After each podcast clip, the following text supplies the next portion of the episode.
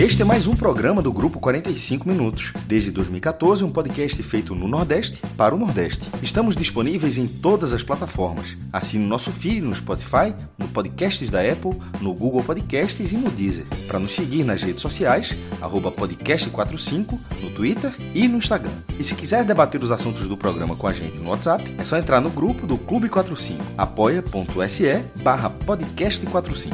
Muito obrigado pela escolha e pela confiança.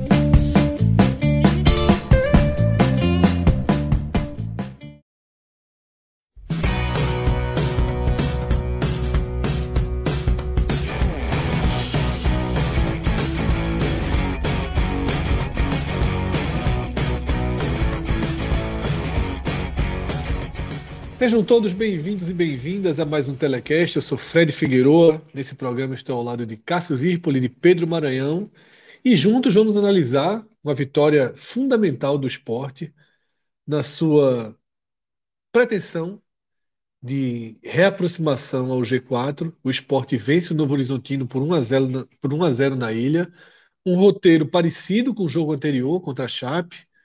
Né? Precisou de um gol arrancado, um gol ali solitário para garantir os três pontos, que viraram seis pontos, e que coloca o esporte na região dos 40, a dois pontos do Vasco, mais dois pontos de forma momentânea. O Vasco, nessa quarta-feira, enfrenta o Guarani, mas já de forma concreta, a quatro pontos do Grêmio. Tá? O Grêmio também começa a dar sinais aí de perda de força, vem numa curva negativa e o esporte consegue essa reaproximação, tendo no horizonte um Grêmio e Vasco, né? Um Grêmio e Vasco aí já se aproximando. Ou seja, se o esporte conseguir fazer alguma coisa fora de casa, né, que não é muito o perfil histórico do esporte nessa temporada, também não tem sido né, a melhor característica da equipe rubro-negra, o esporte consegue, pode conseguir aí até mais do que uma reaproximação, o esporte já pode até, quem sabe, né, fazer contas ou entrar em uma rodada com chance de G4, porque esse Grêmio e Vasco se aproxima daqui a duas rodadas, os dois alvos se enfrentam. Tá? Mas temos muito a analisar. Dessa vez a gente tem pode escolher o caminho de começar. Vamos começar pelo jogo, né? No outro programa a gente começou muito pela matemática, pelas contas, mas acho que é importante dessa vez a gente começar pelo jogo, porque há um quadro que para mim ele ele está consolidado. O esporte tem uma maior qualidade técnica ofensiva à disposição. Mas me incomodou, me incomodou o tempo que Claudinei novamente destinou a ter esses jogadores em campo.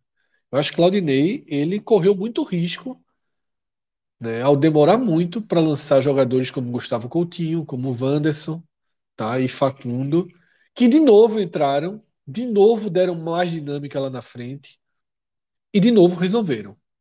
Se no primeiro jogo a bola passou por Wanderson, Gustavo e, e Facundo fez o gol, dessa vez a bola passou por Wanderson, Denner, que também tinha acabado de entrar, né, e Gustavo fez o gol. As substituições deram certo. As substituições foram boas. Mas, para mim, é inevitável dizer que as substituições só foram boas porque teve um erro de escalação. Ou, pelo menos, tá, uma demora muito grande em tirar jogador como Kaique, né, que já teve muita chance e tem uma minutagem muito alta e muito pouco tempo para que quem tem mais capacidade de resolver entre e resolva. Então eu acho que esse foi um, um ponto que me incomodou muito na partida, porque a gente tem os dois olhares. O olhar da qualificação técnica. Eu acho que tem até um olhar da melhora do desempenho coletivo do time. A forma de atacar do esporte hoje ela é mais intensa, mas precisa que o treinador né, dê, dê espaço para quem está pedindo passagem. Cássio, é, não sei se minha visão foi crítica demais para um jogo que marca seis pontos, mas eu, eu tendo a achar que é um pouco senso comum, né? Muito tempo com Kaique, pouco tempo né, com Gustavo, com Wanderson né, e com jogadores que podem quebrar mais as linhas né, e definir o jogo como novamente definiram, Cássio. as convicções do treinador, a gente, a gente já teve, porra, teve Dalpozo, Lisca foi pouco tempo, é, próprio Florentin, agora com Claudinei, as convicções do treinador, infelizmente, o Náutico, pelo amor de Deus, o Náutico convive com isso demais. É, e isso acontece também com Claudinei. É, é, é, meio impressionante que tenha acontecido tão cedo com ele. E desde já fica até a curiosidade para saber, é, Giovanni está suspenso, não sei como é que ele vai compor o meio, se Nares volta contra o CRB. Porque lembrando que Nares é uma figura constante, não, não jogou hoje porque estava suspenso.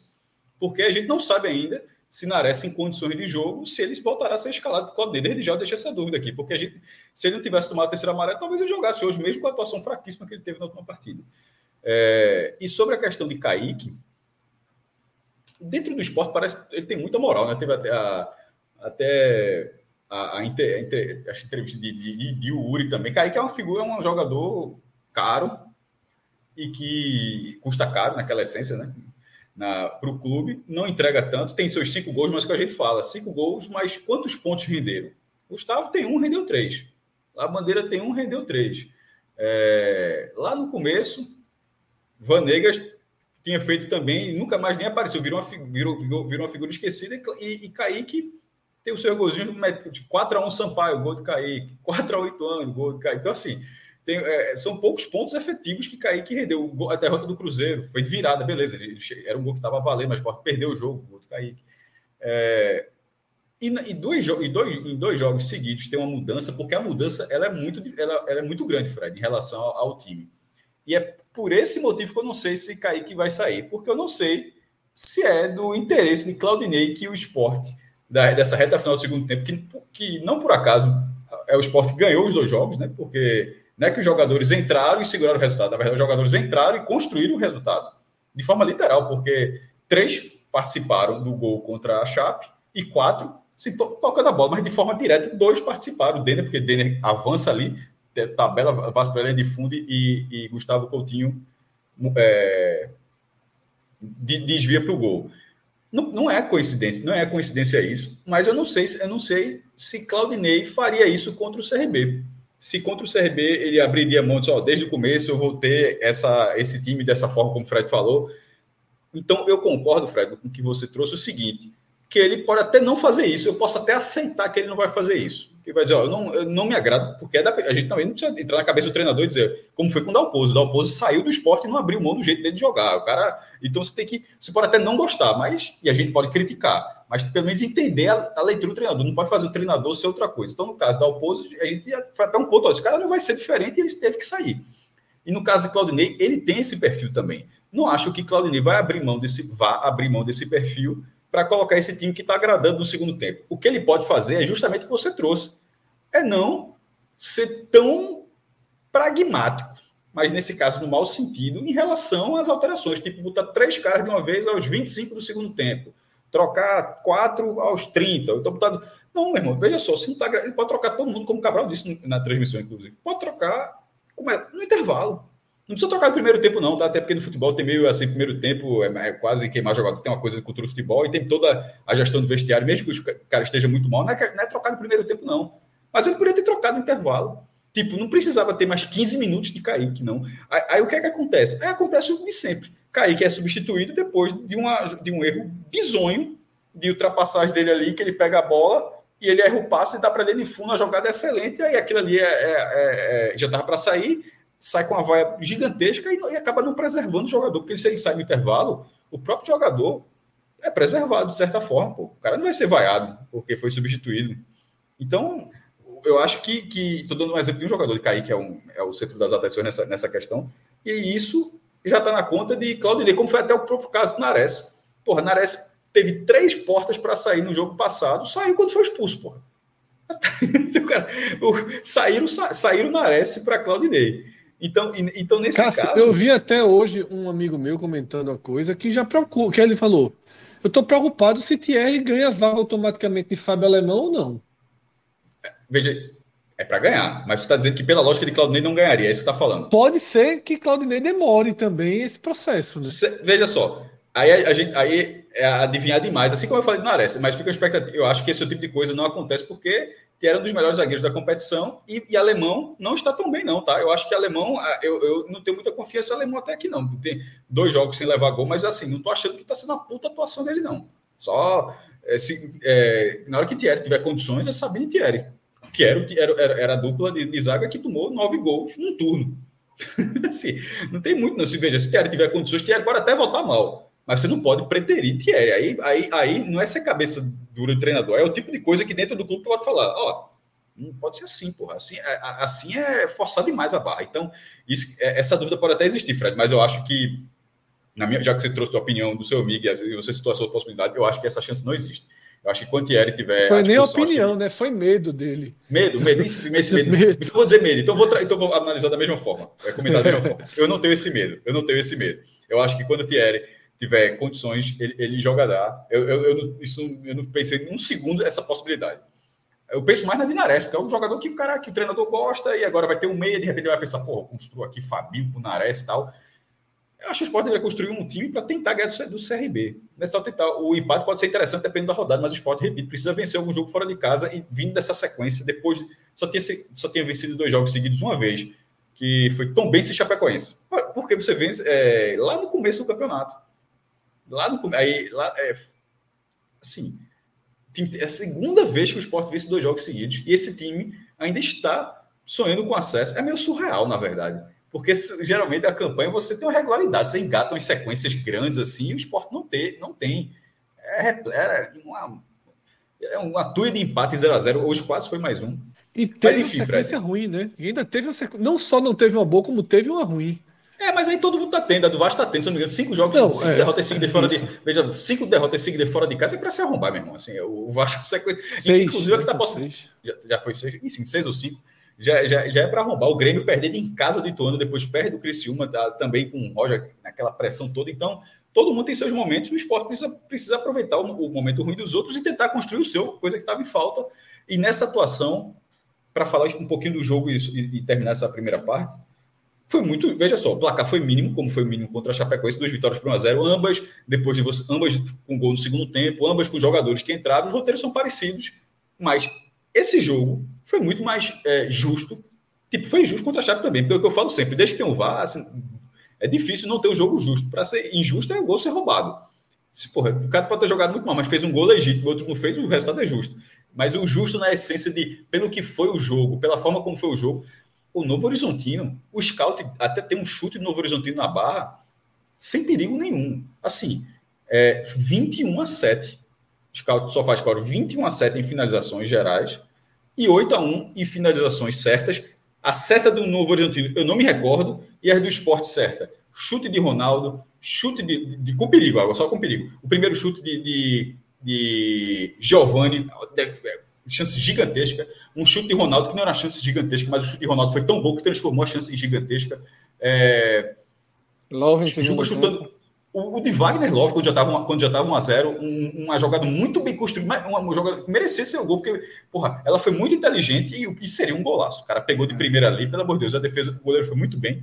Embora tenha perdido, eu acho que o Frigério, Frigério é difícil. Você fala achando que está falando errado, né? É Lucas fala... Frigério. Mas como você fala Frigério, você, você fala achando que está falando errado o nome dele. É... Mesmo o Novo Horizontino perdendo, ele foi o melhor jogador da partida. E e veja a quantidade de defesas que ele fez. Assim, então o esporte buscou muito resultado, mesmo com sua limitação técnica e tática também, não só técnica do, do, do, time que entra, mas tática também, pela escolha do treinador. Mas mesmo com, esse, com essa carência, que ela vai continuar existindo, mesmo que o time suba, qualquer time que sobe tem suas carências também. Não é, não é porque o time subiu que não tem carência, não. Então, para ninguém dizer, ah, tem carência, não vai subir. Não tem nada a ver uma coisa com a outra. Mas mesmo, mesmo com suas carências, pô, a, essa vitória foi muito justa. A da Chapecoense foi no aperreio, o gol foi mais cedo, esse foi muito mais tarde, 42 minutos. Mas esse jogo, se fosse 0 a 0 era daquele que melhor, você... Sport. Sport jogou melhor. Você, esse, se fosse 0 a 0 era aquele jogo que o cara falar, ó, não tem como subir, porque é assim. é, é. Era uma brochada é, muito melhor. grande. Jogou bem melhor. O maior, erro, o maior erro do esporte foi o que eu abri, foi o que eu trouxe na abertura. Foi a demora em você sentir que você está com a sua força máxima em campo. Pedro, antes da tua da tua, do teu primeiro comentário para valer, eu queria ler uma série de superchats aqui, porque a gente já teve uma, uma, uma boa rodada de superchats aí, para não ficar muito para trás, tá? Felipe Ataíde, né? Valeu, Felipe, aí pela força, antes de mais nada. A única diferença de Claudinei para Dalpozo é que ele tem cabelo. Manda um alô para Piracicaba, porra, o Felipe tá em Piracicaba. Volta Blas e Vanegas, fora Nares e Thiago Lopes. É, acho que existem diferenças né, de Claudinei para Dalpozo, inclusive diferenças de lastro, o que para mim é fundamental. Dalpozo, a gente, antes de chegar ao esporte, você tem um deserto aí, sem nenhuma, sem nenhum trabalho bom, porque eu nem acho que aquele trabalho do Náutico é um trabalho bom, aquele trabalho que foi campeão da Série C, tá? Como eu sempre digo, né, o Náutico teve a 10 segundos de ser eliminado em casa pelo Paysandu e, e bem, bem questionável, inclusive, a marcação do pênalti, né? Então, assim, o trabalho do Alpozo ele é vulnerável. Desde a Chape ele coleciona trabalhos fracos. E Claudinei tem acessos, Claudinei tem um histórico recente melhor e conseguiu dar um dinamismo ao time maior. Agora, para mim, está sendo muito conservador em segurar titulares que ele herdou e que não jogam né, o suficiente para ser titular. Nas hashtags que Felipe colocou, volta Blas e Vanegas e fora Nares Thiago Lopes. Primeiro, eu prefiro Blas e Vanegas, do que Nares Thiago Lopes. Mas realmente incomoda, né, Pedro? Assim, só, eu, eu ainda. Só... Para explicar, né? o, o, ontem, eu ontem eu estava na ilha, né? A gente falou com o Raiva Negas, ele não treinou. Ele chegou lá com o reggaeton nas alturas botou a roupa de treino, ficou um tempinho por lá, depois mudou de roupa e foi embora, né? Foi a hora que a imprensa estava saindo. Aí tava lá eu, João Vitor, a gente foi bater um papo com ele e ele disse que durante um treinamento que ele estava lesionado, ele voltou a sentir, né, uma lesão na coxa e falou que vai ficar mais uns 20 dias fora. Então, Raiva Negas, que já vinha sendo né, preterido aí pelo Claudinei, deve ficar mais um tempo afastado. E o Blas treinou ontem, voltou a treinar normalmente como o Rafael Thierry também, que hoje chegou junto com a delegação e acabou, segundo o próprio esporte, né, sendo preservado. Entendeu? Então, contra o CRB, podemos ou não né, ter algumas novidades aí na escalação. O próprio Everton ou Felipe, não. ontem voltou a treinar com bola. O Búfalo estava dando voltas né, ao redor do gramado também. Então, Claudinei, nessa reta final, deve ter algumas novidades. É, agora me preocupa um pouco, tá? Assim, Blas, nós só estando muito dentro para entender essas idas e vindas dele, mas Raiva Negas era um cara, como diria o motorista do Uber, regular. Regular, né? razoável, razoável. Razoável. Razoável. É um eu achava, razoável. achei, achei ele útil no brasileiro. Eu acho que, é. que e sobretudo que na, ele competia com o Jaderson, com o Bill, pelo amor de Deus. Assim, é um negócio não faz o menor sentido ficar atrás desse cara. E Bruno também, que eu não entendo o desaparecimento é, do Bruno. Bruno Matias. Porra, João Igor, tá, veja só, João Igor estava no banco há dois anos sem atuar direito. É. E Bruno simplesmente assim, completamente ignorado e abandonado pelo treinador. Tá? Um cara que foi sempre, pelo menos, razoável, como diria também. Primeiro turno ele né? foi titular quase todo. Né? Isso, né? e, e mereceu ser. Tá? Eu acho até que. Isso aí é um capítulo fundamental desse programa de, de hoje. Eu acho que, inclusive, o jogador merece ser titular. Jogador na Sim. definição da palavra. Mas, mas. É, jogador de futebol, tá falando? Jogador de futebol. Jogador de futebol tá jogador. tá merecendo, faz para merecer a posição. veja só, vai, veja só. É, ele nunca vai poder dizer que a turma não teve, até porque não tinha, é, paciência com ele, porque o cara tá assim, meu irmão, desde o Império Bizantino aí no esporte, mas está fazendo a sua. Está fazendo. A, a, a, o jogador de futebol, Ronaldo Henrique, está fazendo a sua melhor temporada no esporte. Assim, mesmo o esporte não chega a lugar nenhum, até, porque eu, eu acho que ele, ele, ele, vem sendo, ele vem sendo muito mais útil é. É, do, que, do, que, do que um problema quando ele, quando ele joga, na minha opinião. E tá aí Leonardo Petribu, né? Fez o superchat, cinco reais já falando aí na língua, na, na língua correta, né? Jogador de futebol, é... mas. Eu até comentei no, no, no Twitter que acho que ninguém esperava mais, né? Que o Ronaldo fosse se tornar esse jogador útil. Que de hoje futebol. a gente considera que ele seja, né? Jogador é. de futebol, jogador, atleta. E aí, Gustavo Carvalho também faz um superchat, né? Quando vocês lançam. Aí você se enganou, Fred. Pode ver que eu, eu nunca chamei ele de atleta.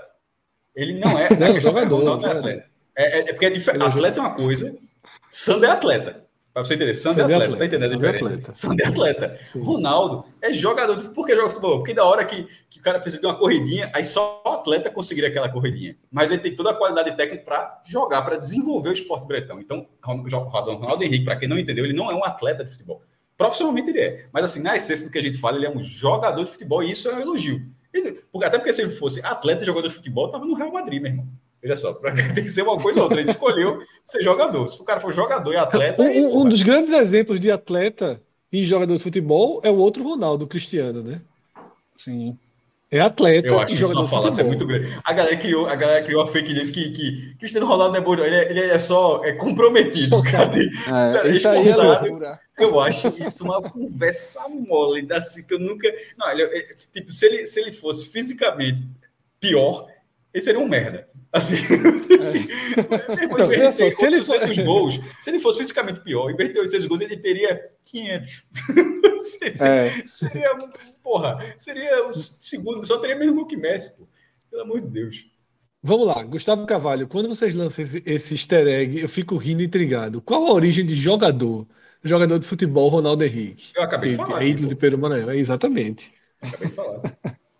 Porque Elogiei o cara no Twitter hoje virei fã não, porque a gente, a gente falava jogador, Ronaldo legal. Eu comecei a dizer assim, jogador de futebol porque é, ele pratica futebol. E você vê que ele tem técnica, que ele, que ele, que ele tem um ótimo futebol. De vez em quando, a recomposição, e ele não é um atleta de futebol, que a gente está frisando, ele não é um atleta de futebol, e vira um problema. Mas na construção, naquele lançamento, meu irmão, que parece que está fazendo gol show do, do SBT, que tem que, ó, tem que acertar 100 mil reais para acertar a bola lá do outro lado, aí ele dá uma invertida, a bola vai para o outro lado. Isso é coisa de jogador, pô. E ele só teve dois passos errados no jogo hoje. 66 que ele tentou, acertou 64. Porque tem uns 30 que é aqui, né? E bolas longas, bolas longas, bolas longas acertou todas. Cinco tentativas e cinco acertos. Faz o fácil, ele gosta dessa frase. Mas vamos lá. É, Iranildo Galindo, né? Também deixa aí uma força pra gente e deixa o comentário dele. Há de se considerar que o goleiro deles pegou demais hoje. Pegou e fez muita cera. No final, o homem chega, tava rápido saindo com a bola, chega, me assustei. Mas Claudinei demora que só a porra para fazer as alterações. Por que Blas não está sendo relacionado? Blas é uma questão né, impossível, eu diria, de responder.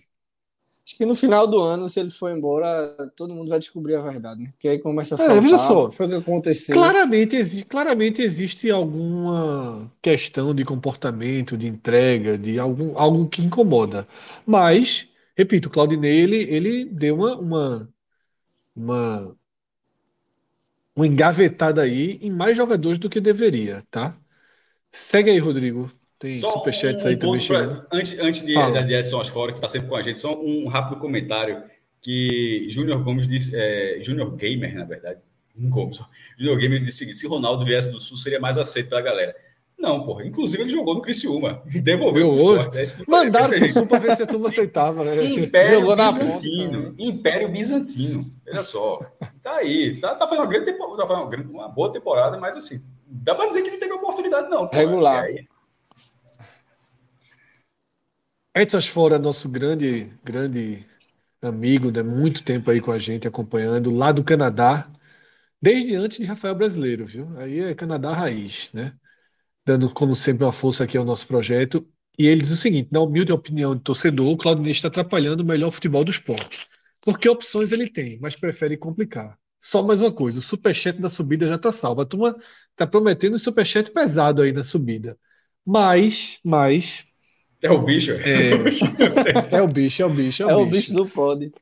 Veja, eu não seria tão duro, não, dizendo que o Claudinei está atrapalhando o melhor futebol do esporte. Mas, mas está. Assim, é. ele está tornando muito lento um processo que poderia ser mais rápido, tá? Eu, eu, não, eu não cravaria aqui que ele está atrapalhando, mas assim, está complicando. Está compli tá correndo risco de forma desnecessária. É aquilo que eu falei, Cássio já falou. Quer colocar Kaique titular? O que é que justificou trazer Kaique para o segundo tempo? Que é que justificou o Kaique ainda jogar 15 minutos no segundo tempo? Tá? Gustavo Coutinho tá pedindo passagem, tá voando, pô. Voando. Né? Porra. Achei que seria um jogador mais fixo, um jogador mais fixo, dele. mas jogador de movimentação, de, de boa movimentação. Tô, Isso. Eu gosto, tô gostando dele. Não faria, o Kaique não faria nunca o gol que, que Gustavo fez, né? Vamos para mais superchats, Rodrigo. Matheus Ramos, uma pergunta dificílima, né? É, se Saulo passa confiança para esses dois jogos fora. A gente não tem atualização da situação de Denis, né, Pedro? Não, tem não. Fez um exame de imagem, mas o esporte não atualizou ainda não. Amanhã eu vou correr atrás disso. Vê, Matheus, é, não tem escolha mais, tá? Entre Saulo e Carlos Eduardo é Saulo. Pelo menos não é chama-gol. Né? Teve o imã para um gol do meio de campo ali, mas eu vou considerar deu aquele gol do meio de campo. Saulo deu sorte duas vezes. Os dois jogos dele no Recife, é... É. Os, os, os, adversários não fizeram nada. Tipo, ele não fez, uma, ele, não tem, ele não tem uma defesa. Não, ainda. teve uma intervenção boa hoje. Teve uma intervenção boa. Não. Qual? Aquela a da, bola a da saída? Aquela bola que, que o jogador entra de lado e ele faz uma defesa até mas sempre, já estava 0x0 ainda. O cara caiu, né? Não, mas vem só. Mas foi uma intervenção. Eu até achei que foi, ele foi... um pouco a, a saída. Foi uma é, saída boa. É não, veja é, só. Que... Foi uma intervenção boa. Foi uma intervenção boa. ali, ele foi, foi, muito... foi uma grande bobagem de Fábio Alemão. Por isso que eu estou dizendo que tem que trocar ali. Eu acho que ele foi é. muito lento naquilo ali. Acho que ele, aquele lance, se sai aquele gol, podia até colocar na culpa do goleiro, de ranço e tal, mas aquilo ali era é totalmente de Fábio Alemão, aquele lance. E, assim, eu acho que ele foi bem naquela jogada. Ele foi, foi, foi firme, foi ágil. Acho que ele foi bem. Tá? E, naquela, e para de, detalhar o que aconteceu ontem na ilha, né? Denis se machucou no aquecimento, basicamente. Cruzaram na área, ele subiu, né? E acabou descendo, aí ficou caído, aí os goleiros fizeram uma rodinha nele, o Jossen também ficou conversando, ele tentou voltar. Eu estava até conversando em off aqui, eu rompi o ligamento do joelho em fevereiro e eu não consegui andar depois que eu rompi. Então, por tudo que eu vi do Denis logo depois, ele tentou voltar, disse que ainda estava dolorido e saiu andando normalmente. Então, eu duvido muito que tenha sido um, um rompimento de ligamento. Não, mas pode, pode ser, viu? Pode ser. Já, já conversei, eu já conversei sobre isso com o Celso, uhum. que rompeu duas vezes, né? Até porque eu estava preocupado com o meu joelho, e pode acontecer sim, sim tá? É, Você então, pode ter um rompimento. Tava bem que, tranquilo. Que, é. Porque, na verdade, assim, ficou ali, o rompimento tá feito, mas não teve aí o, sim. E, e, logo depois. Mas pode acontecer. Né? Denival, Saulo e Carlos Eduardo. Denival pegou umas três, quatro bolas assim seguidas, que todo mundo ficou bem impressionado. E logo na sequência entrou o Saulo. No primeiro chute do Jossa, ele vai tentar encaixar uma bola embaixo e leva um, um gol frangueiro, né? Aí João Vitor Amorim soltou a perna. Alguém filmou isso e tem coragem de postar? Porque foi um gol bem bizarro, né? Pela sequência de defesas que o Denival vinha fazendo. E fica essa preocupação, né? Foi o goleiro titular hoje e mais uma vez não foi provado né, em campo se, se ele vai conseguir de fato carregar essa responsabilidade. É, mas por enquanto é ele, tá? Sobre Denival. Denival, né? Sobre, é. Me... é, sobre Denival. Falei tanto dele hoje que, que deu. eu, eu sinto. Você acompanha mais, jo mais jogos do, da base do que eu. Vi pouquíssimos jogos do aspirante. E Saulo até foi goleiro em alguns desses jogos, né? Saiu por erro e Denival entrou. Isso. Eu faço, eu faço a seguinte pergunta. Porque eu já ouvi críticas e elogios a Denival. Eu já ouvi muito, ah, ele só, é, só tá lá por causa da altura. Só tá lá porque é irmão de Maílson. Seria o, o caso de, de, de, Porque, veja só, eu defendi, eu defendi hoje à tarde que eu não sabia que ele tinha viajado para Cuiabá que se, eu, se a situação de Denis fosse para um jogo, eu iria de Saulo. Se fosse para um jogo, eu iria de Saulo.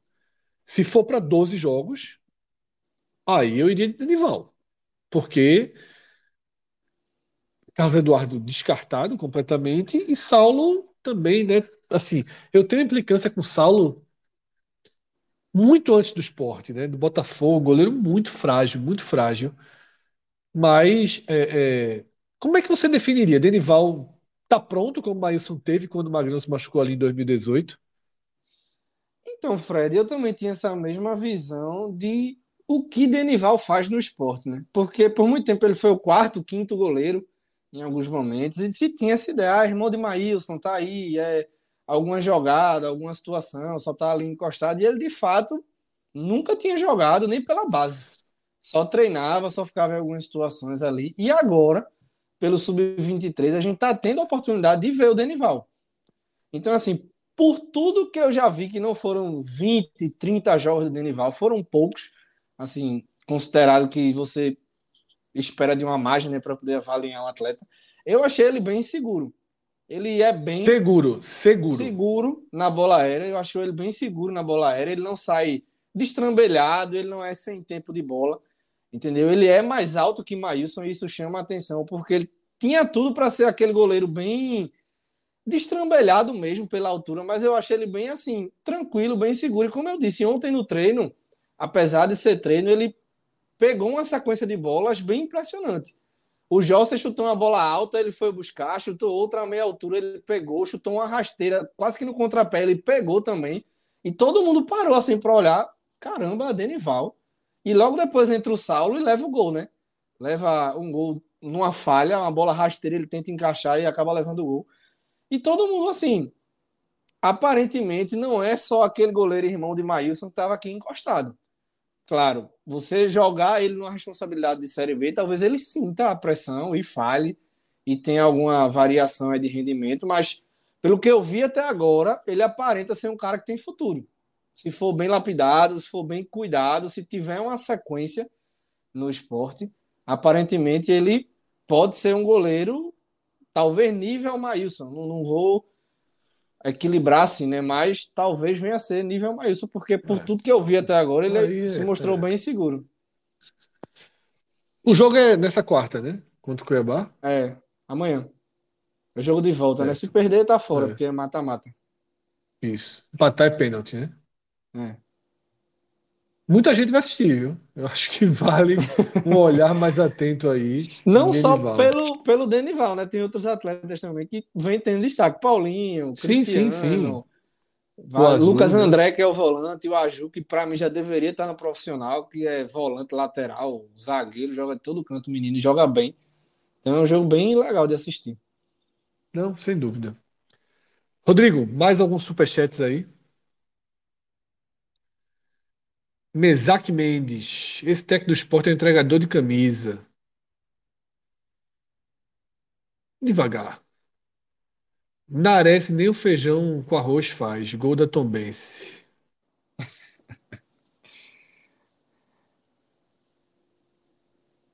Ai. Jefferson Santos aí, tá? No Superchat eu irei dar 300 reais se o esporte subir. Jefferson Santos na Flórida, né? Nos Estados Unidos. Jefferson Santos, inclusive, teve um outro teve um outro, é, é, um outro, outra mensagem dele, Pedro, perguntando se você estava em algum canal. O Pedro agora está por aqui, tá? Eu ia responder isso agora. Estou por aqui. É, Pedro está por aqui, tá? Aparecem alguns telecasts do esporte, boa parte dos telecasts do esporte e na programação está tá sempre aparecendo, produzindo para o NE45, né? Um projeto crescimento aí, outras novidades que estão surgindo, vai que virão cada vez mais programas. A gente está com uma programação aí e várias ideias para entrar muito forte no ano que vem, tá? Então, é, Peru tá por aqui. Caiu para cima, né, digamos, mas é todo um bom trabalho. Ele veio.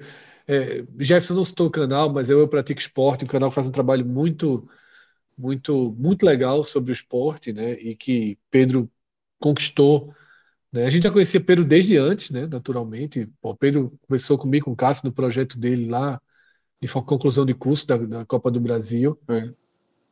Mas fez um trabalho de muita propriedade junto com o Alessandro, né, com todos do Pratico Esporte. E o Pratico Esporte continua firme e forte o seu trabalho, mas Pedro é, se juntou aqui com a gente. E, e aqui tem, é, assim como no, Pratico Esporte, né, que Alessandro é até mais do que eu, né? Alessandro é um, um fã dos maiores do Engenheiros do Havaí.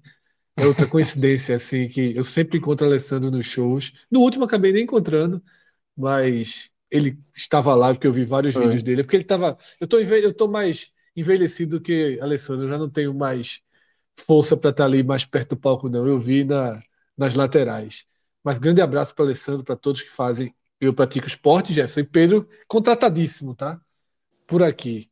Tiago Minhoca, tá? Diz o seguinte: para quem não está no Superchat, trabalha aí no like. Tiago Minhoca, nesse momento, sempre chamado de Tiago Minhoca Herculano trabalhando forte aí nos likes. Então, galera, dê um like aí. A gente, eu não sei quantos likes a gente tá, nem eu dei like, inclusive. Eu preciso toda vez que Thiago Minhoca me lembre de dar o like, mas se meus números não, não tiverem defasados. Não aqui, só like, né? Se inscreva também no canal, porque ajuda bastante. Divulga, né, para a turma, para chegar aqui no INE45. Quem não conhece, porque a velha Eu não sei para onde esse demais. QR Code vai. Tem um QR Code aí que eu não sei para onde vai, mas vê para onde vai esse QR Code. tá? E a gente só tem aí, pô, mais de 600, quase 700 pessoas, mais de 700 pessoas assistindo, tá? E só 295 curtidas. Então vamos lá dar uma curtida aí, porque dizem que é importante, eu sei que é importante. E a gente demorou deixei um pouquinho para vir para o YouTube. Like. Eu deixei também. A gente demorou um pouquinho para vir para o YouTube, foram muitos, muitos anos só no formato podcast e agora a gente precisa da força de vocês né, para crescer aqui também. Tá? E superchats seguem. André Luiz Araújo, bem, bem consciente aí, bem pés no chão, tá falando sobre o Mundial de 2024, já calculando aí que o esporte inicia uma arrancada aí agora, sem fim. o Fortaleza pode ajudar um pouquinho, né? Já deixa na metade pode, do caminho pode, na Copa pode, do Brasil. Já, já larga na frente. Acabaram os superchats. Rapaz, Marcelo Menezes, ele. Esse aí eu não tenho. Esse aí é o seguinte: ele tá pedindo para eu ler a turma esquecida da Twitch. Eu vou ler, mas eu preciso que Rodrigo. Eu preciso que Rodrigo preciso traga. de ajuda, né, Primo? Eu preciso de eu ajuda. De ajuda. Eu preciso de ajuda. não precisa de, né, cara? ajuda. De ajuda. Tem gente com 10 e 11 meses de assinatura. Eu preciso de ajuda, tá? Isso aí, Cássio, por favor. Fisk, Fisk. O, cara, o cara tá assinante há 10 meses seguidos, in a row. É, cara, porque acho que a assinatura, assinatura é, ele é, ele é just é, subscribed, ou seja, ele assinou por 10 meses consecutivos Bruno Costa. Assim, é... Esse in a row aí é o Fisk quando você joga videogame, esse vai conseguir vitórias, esse... aí bota ah, three in a row. Esse, esse in a row aí é. Trabalhava não no meu dicionário. Aquele, dicionário meu é aquele pequenininho, né? Que o cara compra por 6 ah, reais, 6,90. Então, então, então, então, pega essa dica aí. Quando tiver o in a row, você bota o número, geralmente é a sequência. No caso do esporte, tem two wins in a row. a sequência, né? Renato Watts tá dizendo que, eu, que Fred lendo Superchat é engraçado demais. Eu não vi. Eu também não, eu não vi muita graça. Veja só, tá Renato, tenha sua idade, que pode, a gente pode estar tá ficando velho e está começando a ser engraçado para quem é novo. Porque assim, é. é novo só é engraçado porque não tem nada, pô. Ó, ó Rodrigo. Bi, 15 meses, um ano e três meses. Ai. Do, da Twitch. Porque a galera assina. Twitch. Tá ligado? É, é, na Twitch, eu... por, por, algum motivo, a galera gosta de pagar, em vez de, de graça no YouTube. É, mas aí, pela lógica, o cara assina. É, não, cara, você ganha, você ganha assinatura. Você, por não, exemplo, quem assina vários, Prime. Vários tipos, é exatamente isso é. vários Primes, o cara ganha o sub, como ele fala, para você utilizar da forma como quiser. E, e, é um modelo da Twitch. É, um, é, um, é só para galera que a gente está falando grego, é, grego para algumas pessoas e está falando de forma bem atrasada para a imensa maioria que está por dentro, mas só assim, para caso tem alguém por fora disso, é mais ou menos é um modelo diferente. E e se o cara está vendo a gente via assinatura, e no caso de Albin há 15 meses, ou, ou de Bruno Costa é, há 10, porra, é foda, né? Assim, é para é agradecer mesmo. Albin, o que eu posso dizer é o seguinte: Albin é Bahia, que eu sei. Pode dizer o seguinte: o simulador já está tranquilo para Painho, tá? Assim, se, se o medo for esse, pode ficar tranquilo que que se subir, por sobe falar junto. Em simulador, Cássio, por falar em simulador, a turma começou a fazer o simulador. Vê o que, é que a Globo fez. Vê a sacanagem da Globo no simulador. Vê, vê, vê a brincadeira aí. Meteu uma marca d'água. Não. Meteu um 0x0. Não, não viram o gol ideia. de Gustavo, não. Aí é difícil simular, meu velho. A turma tirando dois pontos. É. Tem um querendo derrubar o Lion. Vamos aí subir é com esse 0x0? A gente vai subir com esse 0x0. Vamos, a gente vai subir, Rodrigo, a gente vai subir com esse 0x0. A gente vai subir com esse 0x0. No final do programa, vai subir, vai botar dois pontos de margem. Não, e, não, e, e, se alguém, e, se alguém, vier reclamar, diga: peraí, meu irmão, me comeram dois pontos lá atrás, eu não posso botar um negocinho aqui, não. Aí já tem, tem até a desculpa. Agora, Cássio, vê só, eu achei que ia passar despercebido, mas Inácio sentiu. A turma num carinho da porra ali com a Twitch, numa redenção. Tu jogou Tu jogou, joga aí, joga aí, Rodrigo. O comentário de Inácio. Jogou a bomba na galera da Twitch, foi foda. Cássio acaba de dar um carão em quem paga pra assistir. Cássio simplesmente falou assim: porra, tá de graça no YouTube, mas a galera lá gosta de pagar. Não, amigo, não foi. foi assim. Se, se, foi... Se, se, a galera. Se a galera é, é, Inácio tem alguma coisa comigo, eu ainda vou descobrir. Inácio é, tem um atritozinho cara que eu ainda vou, ainda, ainda vou descobrir. É, não, porque obviamente não foi nesse sentido, porra se passou esse sentido mas, aí, pelo amor de Deus. Eu, eu, eu, eu, disse joguei, que a cultura. Eu, eu, mas, mas eu achei foda também. Tu fala assim, tá bom, os caras querem pagar, não sei nem porque tá de graça. Não, mas é porque. Tem não, cara que gosta de pagar. A frase, a frase não terminou dessa forma. A frase termina, a frase termina dizendo que o modelo da Twitch é diferente. Aí, tanto ainda fiz até uma elucubraçãozinha, só, inclusive, para quem muita gente tá por dentro, mas para quem tá como a gente um pouco por fora, que isso é um sistema comum lá, de ter uma assinatura, não é simplesmente a inscrição do YouTube, até porque existe inscrição paga no YouTube também para o cara ser prêmio. A gente poderia, detalhe, isso existe no YouTube também. Se a gente fizesse um modelo, ó, você vai assistir a live, quem for pago. Não tem como fazer esse tipo de coisa. É. Mas na Twitch, de uma forma geral, é dessa forma. E lá esse negócio, como o Fred falou, o cara pode ganhar sub em promoção, se assina da Prime para usar da forma como quiser. É só, é só é só uma curiosidade. Se alguém entender dessa forma, não se cita. E, é, porra, Albi, tu tá 15 meses, tu não vai deixar de chegar no 16 por causa dessa frase. Pelo amor de Deus, porra. Hoje é só love. não, Albi, Albi é Bahia, porra. Albi é Bahia. Não, mas olha o Inácio aí, olha o Inácio aí. Só love. Eu te amo, maestro. Olha, dedicação da boa. Veja só, mas qualquer, qualquer, qualquer relação, tem umas picuinhas dessa, tá dizendo amo aí, amanhã tá dizendo o quê, meu irmão? Quem é garante? amanhã, amanhã tá dizendo outra coisa. Mas é isso aí, tô brincando, tô brincando pra galera, a galera entender. Se, e pra quem tá na Twitch, meu irmão, é isso aí. Então, se eu vou falar, se eu falar, mas eu, vou, eu dou dois passos para trás da história. Deixa a turma da Twitch aí ser feliz. Pedro, demorou um pouquinho, mas chegou a hora da tua, da tua análise né, inicial né, sobre essa vitória do esporte. Tá? Cássio já trouxe uma, uma, uma leitura que eu acho que é bem, bem é, quase que impossível de fugir dela, né? Foi um jogo, foi um jogo daqueles meio fáceis, né, de, de você analisar ali. Todo mundo enxergou de forma muito parecida, mas eu queria a tua visão. Eu vou até trazer um dado aqui que o Lucas Holanda colocou no grupo. O Dalpozo, em 14 jogos, conquistou 5 vitórias, né? O Claudinei, em 7, já conquista sua quarta vitória. Então, tá quase igualando aí a, a numeração do Dalpozo, né? Em pouco tempo. Então, já mostra para muita gente que acha que é basicamente a mesma coisa, o mesmo trabalho, só muda o cabelo, que já é uma dinâmica diferente, né? Hoje a gente vê um esporte além das peças que chegaram mais ofensivo. Desde aquele período ali do Lisca, que por mais que tenha magoado muita gente, os jogadores exaltam muito esse pouco tempo aí do Lisca. O próprio Sabino na coletiva elogiou bastante, disse que o Lisca defensivamente ajudou muito a equipe do esporte. Então eu estou começando a entender um pouco esse lado aí dos atletas com o Lisca, que, que da porta para fora, aparentemente, não vai deixar saudade para ninguém, mas internamente, aparentemente, os atletas gostavam muito dele, né? Mas no jogo de hoje a gente viu um esporte com aquele mesmo repertório, né? Que a gente já está acostumado, sofrendo muito, apesar do volume de jogo.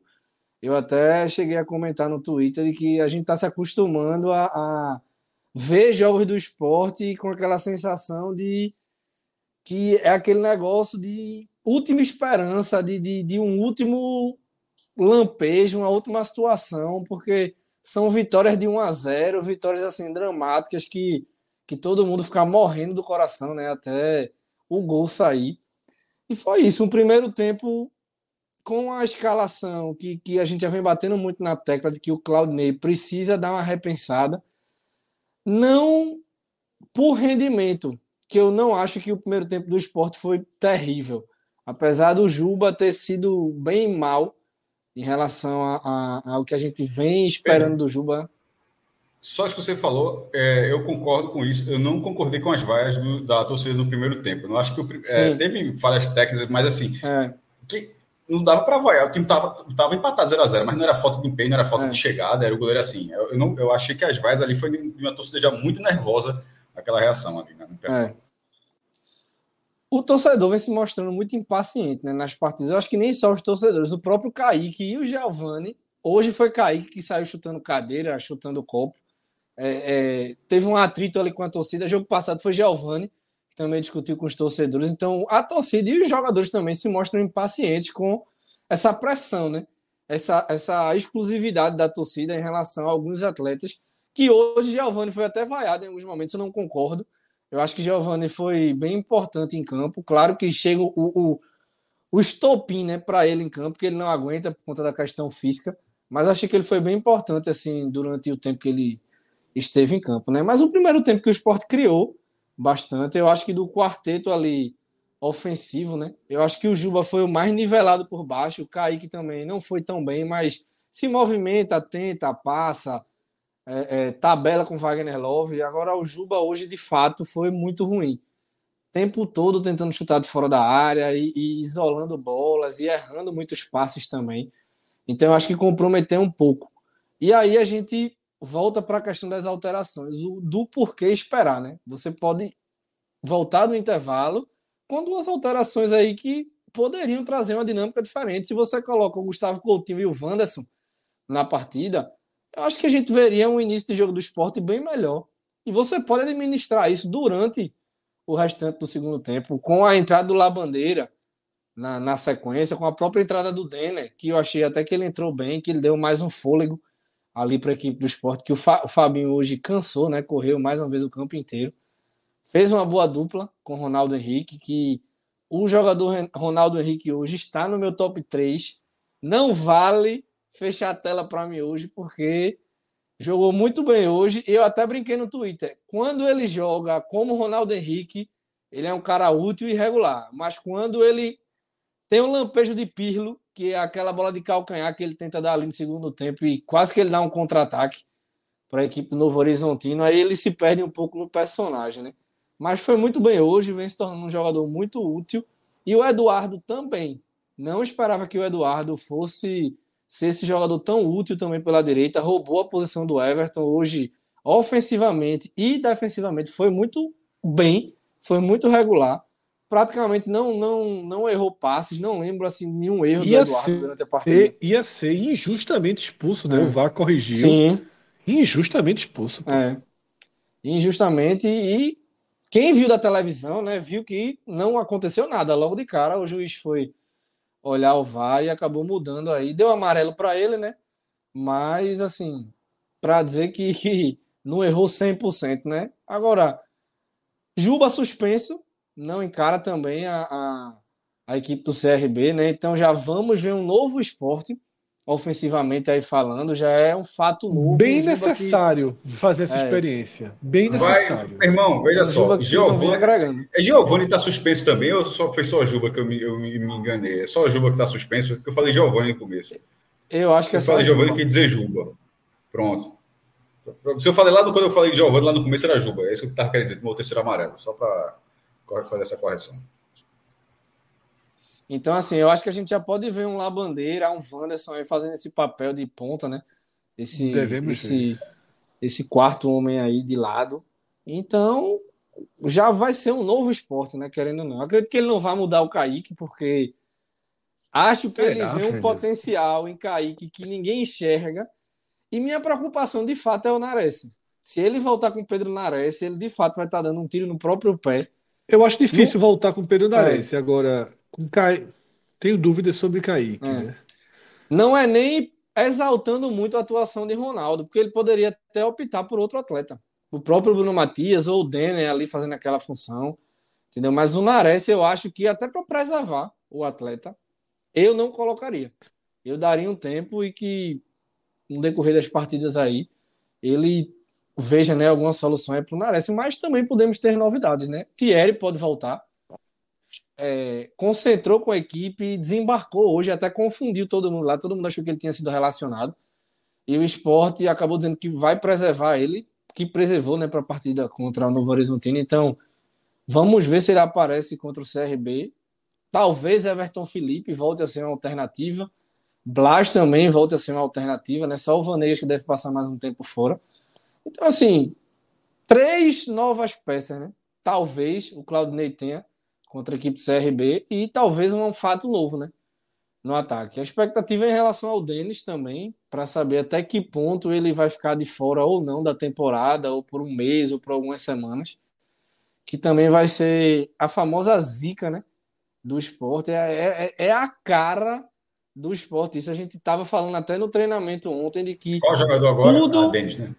Denis, né? Tudo caminhando para um jogo tranquilo na ilha, com o público, para uma vitória, para encostar no G4, e você tem essa notícia né, impactante de, de um possível rompimento, um ligamento do joelho do Denis, um cara que acabou de chegar, que vinha agradando nos poucos jogos que fez. Então, espero que se recupere, espero que não seja nada grave, apesar de sempre ficar essa pulga atrás da orelha, né? Porque você olha para o gol rubro-negro e você não sente confiança, né? Nas alternativas que tem. Um garoto e dois jogadores que, que até então não se provaram úteis no esporte. É isso, tá? É... Rodrigo, mais alguns superchats chegaram aí pelo caminho, tá? Vamos dar uma atualizada neles. Emanuel Viana. Chegou no Twitter, o negócio da tweet do é... Emanuel Viana. Esse menino que está surgindo aí tem futuro. O jogador Ronaldo foi o melhor em campo hoje. Daqui a pouco a gente chega nos melhores e piores em campo. E 28 aninhos. Não achei, não, não, tem 28, não. Não tem 28, não. Tem 28, não. Tem 28 anos, menino Ronaldo. Menino é, Ronaldo. Tem, não tem 28. Irmão, veja só. Russo já pegou banco para Ronaldo, porra. Pelo amor de Deus. Tem perigo. Tô brincando. É, Guga Love. O Grêmio é nosso. Não, Veja não só. É, essa carta aí é a mesma do ano passado. É só, meu irmão, esqueça. Mas responda aí, Fred. A pergunta foi para você. Responda aí. Eu esqueceria o Grêmio. Veja, eu, eu como uma boa viúva, como uma boa viúva né, de Diego Souza, quando terminou o jogo do esporte, eu mudei para o Heriberto Luci, né? Eu fui, fui ali para mais alguns minutos de, de, de, de, foco. Na verdade, tinha, estava com seis minutos do segundo tempo. E a primeira bola do jogo, porque eu estava assistindo, Diego Souza fez um pivô, rodou, e eu pensei assim: Diego Souza esteve muito perto de assinar com o esporte, né? Imagina, tira Diego Souza do Grêmio e coloca no esporte desde o começo do campeonato. Né? Tudo que ele deu ao Grêmio, e, e ele não veio para o esporte por uma coisa de menino buchudo ali, de pessoas que estavam diretamente ligadas, né? Uma negociação muito mal conduzida também, porque deixou a negociação desse porte nas mãos de pessoas que, que não eram as ideais. Mas, enfim, o Grêmio ele para mim tem um potencial técnico superior do Vasco, superior do esporte, mas eu sou um, um antigo crítico aos trabalhos de Roger. Eu acho que Roger tem trabalhos muito travados e o Grêmio dá uma travada. Tá? Eu acho São que sobe, mas é a campanha agora. mais blazer, é a campanha mais blazer. O Vasco, quando joga sazonal, é um inferno. O Cruzeiro é a campanha arrebatadora. O Bahia está no G4 desde a primeira rodada. E o Grêmio não tem esse elemento. O Grêmio pega o Grêmio não tem, Nova. Ele, ele é um, ele é um conjunto de pontos, mas ele não tem esse elemento. Agora a tabela dele vai ajudar, né? Assim, né? ele pega o Vila Nova em casa. Mas o Vila Nova, mas... nesse momento, o Vila Nova, nesse momento. É, lutando contra o rebaixamento. Tá muito chato, né? O Vila Nova não perde, pô, com a Lanal. É. Vende caríssimo o esporte que eu diga que não venceu, né? Vende caríssimo. É um time que parou de perder no campeonato, pô. E o Vasco não Sabe? pode perder, né? Mas Últimos é cinco jogos. No... Não, então, porque não, o Vasco, é o jogo seguinte é Vasco. É, Vasco é. é Vila Nova e Grêmio. Ou quer dizer, o Grêmio é Vila Nova e Vasco. Veja só. É. Últimas cinco rodadas do Vila Nova. Nenhuma derrota. É. Duas vitórias e três empates. Parou de perder. A sequência é maior do que isso. Parou de perder. Veja só. Sequ... Não, é, maior, é maior. Eu, tô, eu, é, eu citei só aqui o, o, o que tá fácil, né? O alcance do, do. Mas eu acho que estão sete jogos sem perder. Eu acho que desde a ilha, aquele jogo com o Lisca, o Vila Nova não perde, não. É muito tempo sem perder. Tá? Um time competitivo, um time que marca forte. Tá? Então, vamos ver aí na próxima. Para o Grêmio ser nosso, o esporte precisa dar mais um. O esporte, veja só, é o que o Cássio falou no início. É uma live positiva, é um telecast em tom positivo, mas o esporte, olha, nove jogos, né? Michel Xavier, aqui no chat, ele, ele traz a informação: nove jogos. É, três, seis, três vitórias, três vitórias e seis empates. Então, assim. 3, 6, é, É, é um. Chato. Eu falei isso no. Eu falei isso no Raiz, no Raiz de ontem. Eu preferi o Novo Horizontino do que o Vila Nova. Nesse, nessa nessa terça-feira. Porque, assim, os times lá de baixo, alguns estão ficando chatos. Tá? É, o, antes de dizer que o Grêmio é nosso, o esporte precisa ganhar o jogo fora. A conta do esporte precisa de um jogo fora, para poder realmente voltar Sábado a ter é algum ganhável. sentido. Acho que a é turma ganhável. vai invadir, Marcelo. É ganhável. Vai ter muita gente. Agora sim, daqui a pouco a gente vai ter o, o, o telecast do Náutico, né? vai entrar a equipe aqui para analisar a derrota do Náutico. Mas sobre a ida para Maceió, tem cenas muito graves, é. muito graves, circulando nas redes sociais. E não é a primeira vez, né? É, veja só, a polícia de Alagoas né, torturando, massacrando torcedores do Náutico, integrantes de organizada que sejam. Veja só, eles estão de joelhos, rendidos, de costa, e os caras estão agredindo, batendo violentamente, tá?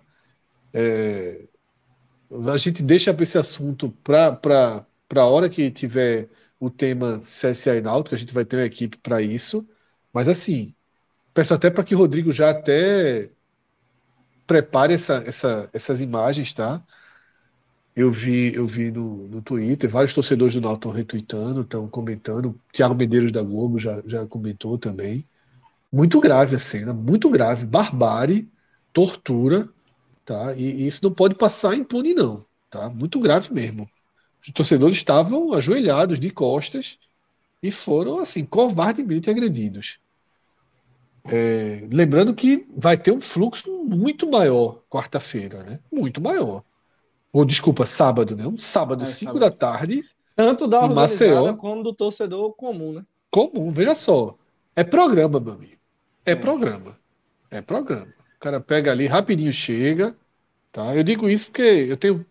tenho pego muito essa estrada por, por finalidades beat tenísticas, mas não é o caso.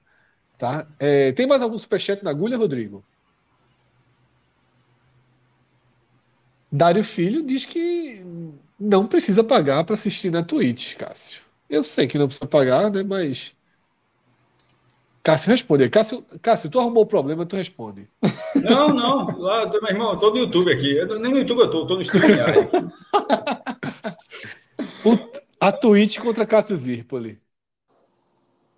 Ravel Pinheiro, né? Quantos pontos pra, dá para fazer até o corredor polonês? Mais para frente a gente entra nesse assunto aí, tá? Mais para frente a gente entra nesse assunto, mas tá chegando já o corredor, né? O corredor Bahia. É. Faltam quantos jogos? Dois. Já é corredor, porque é, CRB e Ponte fora já é Bahia é corredor. É, já é corredor. Claro que tem algumas mudanças, mudaram um pouco os perfis dos, dos times tal, mas assim, agora o esporte não tem mais aquela conversa do primeiro turno, né? Agora vai ter que pontuar no corredor polonês, né, com intensidade próxima do que pontuou aqui. Né? Repito, o esporte sequer faz uma campanha igual a do primeiro turno. Se hum. fizesse, o esporte estava, nesse momento, no G4. Nesse momento, o esporte, ou no G4 ou empatado com o Grêmio ali, pro, indo para o saldo, que são dois, três pontos a menos. O esporte estava ali no, no Bololô, né? Estaria no G4 porque estaria na frente do Vasco, né? O Vasco joga na, ainda nessa quarta, mas seria provisoriamente. Antes da gente passar para os melhores e piores, a gente abordou vários aspectos do jogo, né? Eu na introdução da pergunta para Cássio, eu trouxe minha visão e não vou nem aprofundar porque ia ser repetitivo. Eu acho que o esporte jogou, fez a partida convincente, mesmo no primeiro tempo, mesmo com Kaique, tá? Mas eu acho que a tônica do jogo, repetindo o que eu falei na abertura da pergunta para Cássio, eu acho que a tônica do jogo é que Claudinei encurtou demais o tempo e que o esporte teria mais poder de fogo. Né? Deu certo contra a Chape, deu certo contra o Novo Horizontino, mas assim, não vamos acreditar que todo jogo, em 20 minutos, os reservas vão entrar e resolver. Tá? Até porque Isso aí, o gol mim... sai uma conclusão de extrema dificuldade de, de Gustavo ali marcar. Isso, não estava livre, não. Isso. Não foi tipo a de lá bandeira contra a Chape, assim, ele aproveitando a bola, passa todo mundo, tá o gol vazio. A de Gustavo. A própria é assim, jogada é na lateral é, é, difícil. O, o Wanderson toca na bola, o Denner consegue sair da marcação para cruzar. O Sport, fez, o Sport teve chance ali. de fazer gol muito maior do que a, a que o gol efetivamente saiu. Então, assim, não é porque são gols 42 de segundo tempo, não, que tá tudo resolvido, não, porque aí seria uma análise resultadista. E, e assim, e não dá para ser, porque até ali esse gol salvou assim, é, salvou um cenário caótico do esporte em relação, assim, na, na verdade não haveria, né? De, de, acesso, porque ficaria muito estranho, ficaria marola. Esse jogo não empolga, que a gente já falou, pode até não subir, mas o jogo de Marcel, que será 17 horas, até deu meia hora mais, foi 16 e meia para 17 horas, é, a galera vai ver assim com um nível de interesse maior. É, sobre as atuações, já entrando no destaque, né, Fred? É, não, Cássio, não, não, ainda não, ainda não, ainda não. Ah, pensei ainda que você já ia falar, já ia fazer a ponta, então beleza. Então não, não, não. Porque eu queria citar um lance que, assim, é gerou uma consequência é, danosa. É o último. Como assim, é? Como é? E foi o jogador, não foi? Como é que meu jogador bate uma falta, faltando 30 segundos, de uma área a outra, e gera um contra-ataque absurdo. Eu, eu, que resulta na, na, quase expulsão de Eduardo, na falta perigosíssima, Sim. né? Na lateral. E aí eu vi os jogadores, antes da cobrança da falta, reclamando, porque aquela falta tinha que ter sido cobrada para frente, mas em direção da bandeira de escanteio, pô. Os jogadores já estavam fazendo assim, ó. Irmão, pro lado, não se bota uma bola daquela na entrada da área, pô. Um castigo, assim, poderia ter vindo de forma absurda de forma absurda. Veja só, quase resulta a expulsão. Um pouquinho mais poderia ter sido pênalti. A falta foi perigosíssima para um goleiro inseguro, para um goleiro que não não tá. Veja que só, o Danielzinho uma... bate direto, né? Bate direto. Não cruza nem nada. Mas ali estava tão apertado, tinha, acho que ali tem que ser direto mesmo, tá? Mas é, foi uma, uma bola assim de uma de uma de uma irresponsabilidade, uma sandice por parte do esporte, tá? Cássio, agora sim, apesar desse errão do jogador Ronaldo no, no, no, no, na reta final, ele, ele está no seu tá pódio? No pódio. Tá sim, terceiro lugar. Assim, na terceiro lugar, mas está no meu pódio. Lugar. É, é, o, é, o terceiro, é o terceiro nome é o terceiro nome, não coloquei, antigamente colocava um, dois e três, até a colocação, eu cito agora só os nomes, quem é que está lá no. Então, ele é o terceiro nome, para ser o preciosismo aqui. É, eu, não tinha tido, eu não tinha esse scout que, que, que Pedro trouxe em relação à quantidade de passes certos, mas vendo a partida, eu tinha essa impressão de que, que a bola estava passando por ele, ele estava distribuindo a bola, estava assim, estava acertando um número muito elevado de. O jogo, tava, o jogo passou por ele. O Sport venceu uma partida na qual ele foi um dos jogadores que mais participaram é, nem que fosse a distribuição de bola, na, acalmando a bola, pegando a bola quadrada, assim, girando o marcador para o time se espalhar, para ganhar, ganhar fôlego, enfim, para distribuir a bola melhor. Então, acho que ele teve esse papel interessante. É, esse último lance, apesar. É, Fred, eu até escrevi no Twitter, se você chegou a ler, Fred, que me lembrou foi um lance com prata, quanto que, na Série B, inclusive.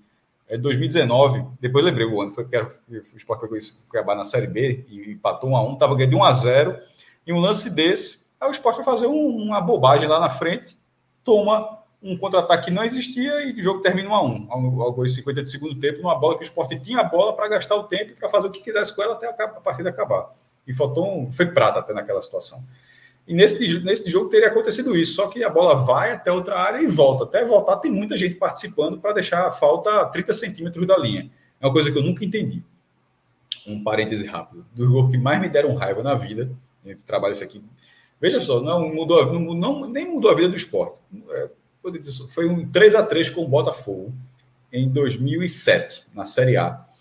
O Botafogo ficou duas vezes na frente. O Bala, acho que jogou muito esse jogo.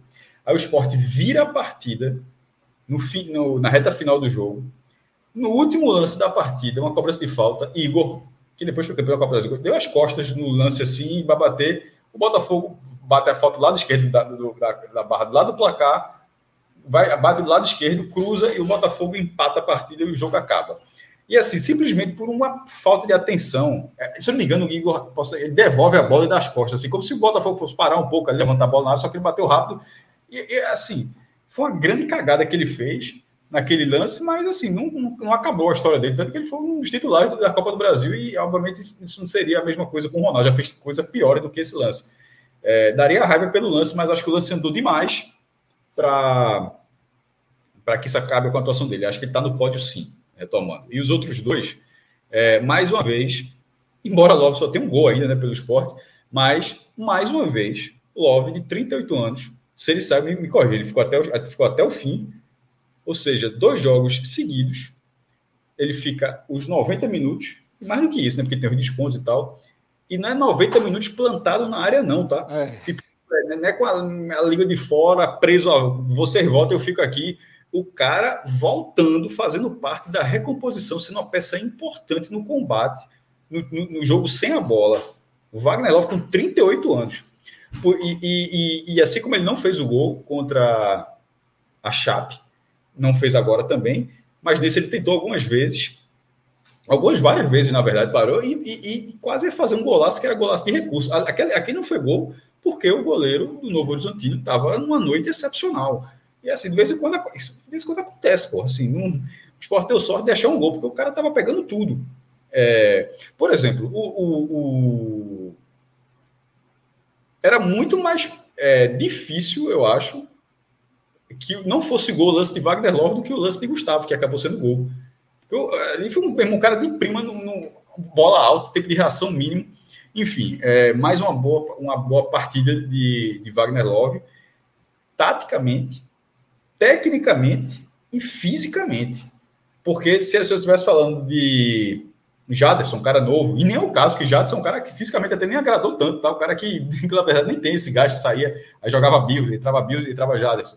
Mas se estivesse falando do cara jovem, 23 anos, sub-23, cara de 25 anos, assim, que aguentasse, a gente não estaria fazendo essa avaliação. Mas a gente, a gente tá, pelo menos eu estou fazendo a avaliação de um cara de 38 anos que chegou para que a gente falou, se ele se aproveitar uma bola, se ele fizer uma jogada, já, tá, já vai estar tá cumprindo o papel dele. Eu acho que Wagner Love está cumprindo o papel bem acima do que eu esperava, porque fisicamente eu não esperava nunca que ele tivesse uma atuação como a que ele teve contra a Chapecoense e, sobretudo, depois de ter aquela atuação na semana seguinte, ter a mesma atuação na questão física contra o Novo Horizontino.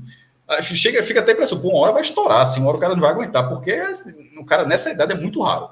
Então, acho que ele, ele é, tá também. E o outro, é, Gustavo Coutinho, porque é, pelo conjunto da obra.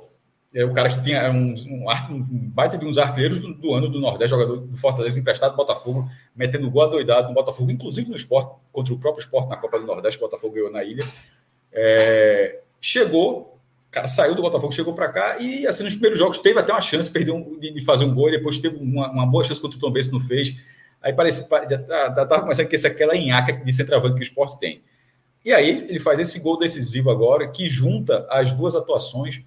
O gol contra a Chapecoense, ele participa diretamente da jogada, quando tem a roubada de bola, ele ganha uma segunda dividida, toca para Wanderson, que já vai lá e termina no gol da bandeira. E nesse jogo, a coisa que a gente já passou aqui rapidamente, além do gol que foi é, ele não estava desmarcado, não foi o gol da bandeira aparecendo ali, no livre, só empurrando o teu mérito e tá ali, claro, mas empurrando para o gol. Não foi, não foi um, não foi um escorar um cruzamento empurrando para o gol, não. É antecipando a zagueiro, batendo sem ângulo, vencendo o goleiro que estava fechado. É um gol difícil. Se você olhar para prestar atenção, foi um gol difícil.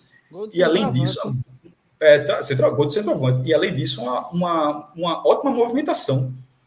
Assim como o Wagner Love não está sendo jogado, o Sport está jogando com, entre aspas, com dois centroavantes que não são fixos o esporte não está jogando com, dois, com duas torres gêmeas, sabe aquela, aquela, aquele, é, aquela conversa, né? dois centroavantes, dois caras grandalhões na área, para ficar cruzando bola na área. Você pode até, você pode até dizer que o esporte está tá jogando com dois centroavantes, mas sem ser com aquela característica clássica de dois centroavantes fixos. São dois caras de boa movimentação. Um deles muito mais técnico e outro muito mais voluntarioso, porque até porque tem muito mais gás também.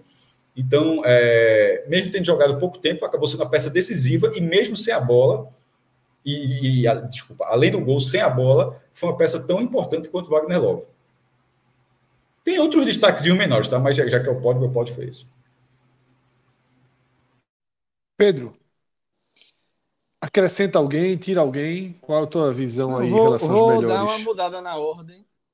É, tava pensando aqui, Cássio me convenceu em relação ao Gustavo Coutinho. Eu ia colocar o Eduardo no meu top 3, né? Mas vou colocá-lo em quarto lugar. Vou colocar o Coutinho em terceiro, pela importância do gol, pelo momento, pela entrada. Eu acho que ele entrou muito bem. Vinha dando uma dinâmica diferente ao ataque do esporte há algumas partidas e hoje coroou, né? com esse gol, dos artilheiros do Nordeste, eu acho que está pedindo passagem. Eu acho que ele pode fazer essa dupla aí com o Wagner Love. O, o medo, entendeu? É o segundo tempo, né? Caso a dupla em algum momento não funcione, porque entra o Kaique.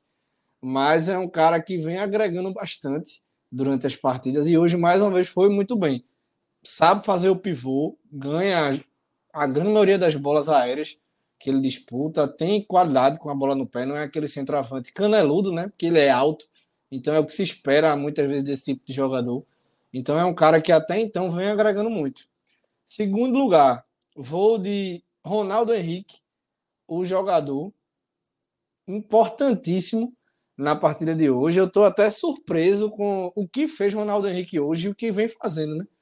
durante a temporada, porque Ronaldo está num, num patamar de atleta para mim, estilo Sander, que é um jogador que é útil, que já atrapalhou muitas vezes o esporte ao longo dos anos, né?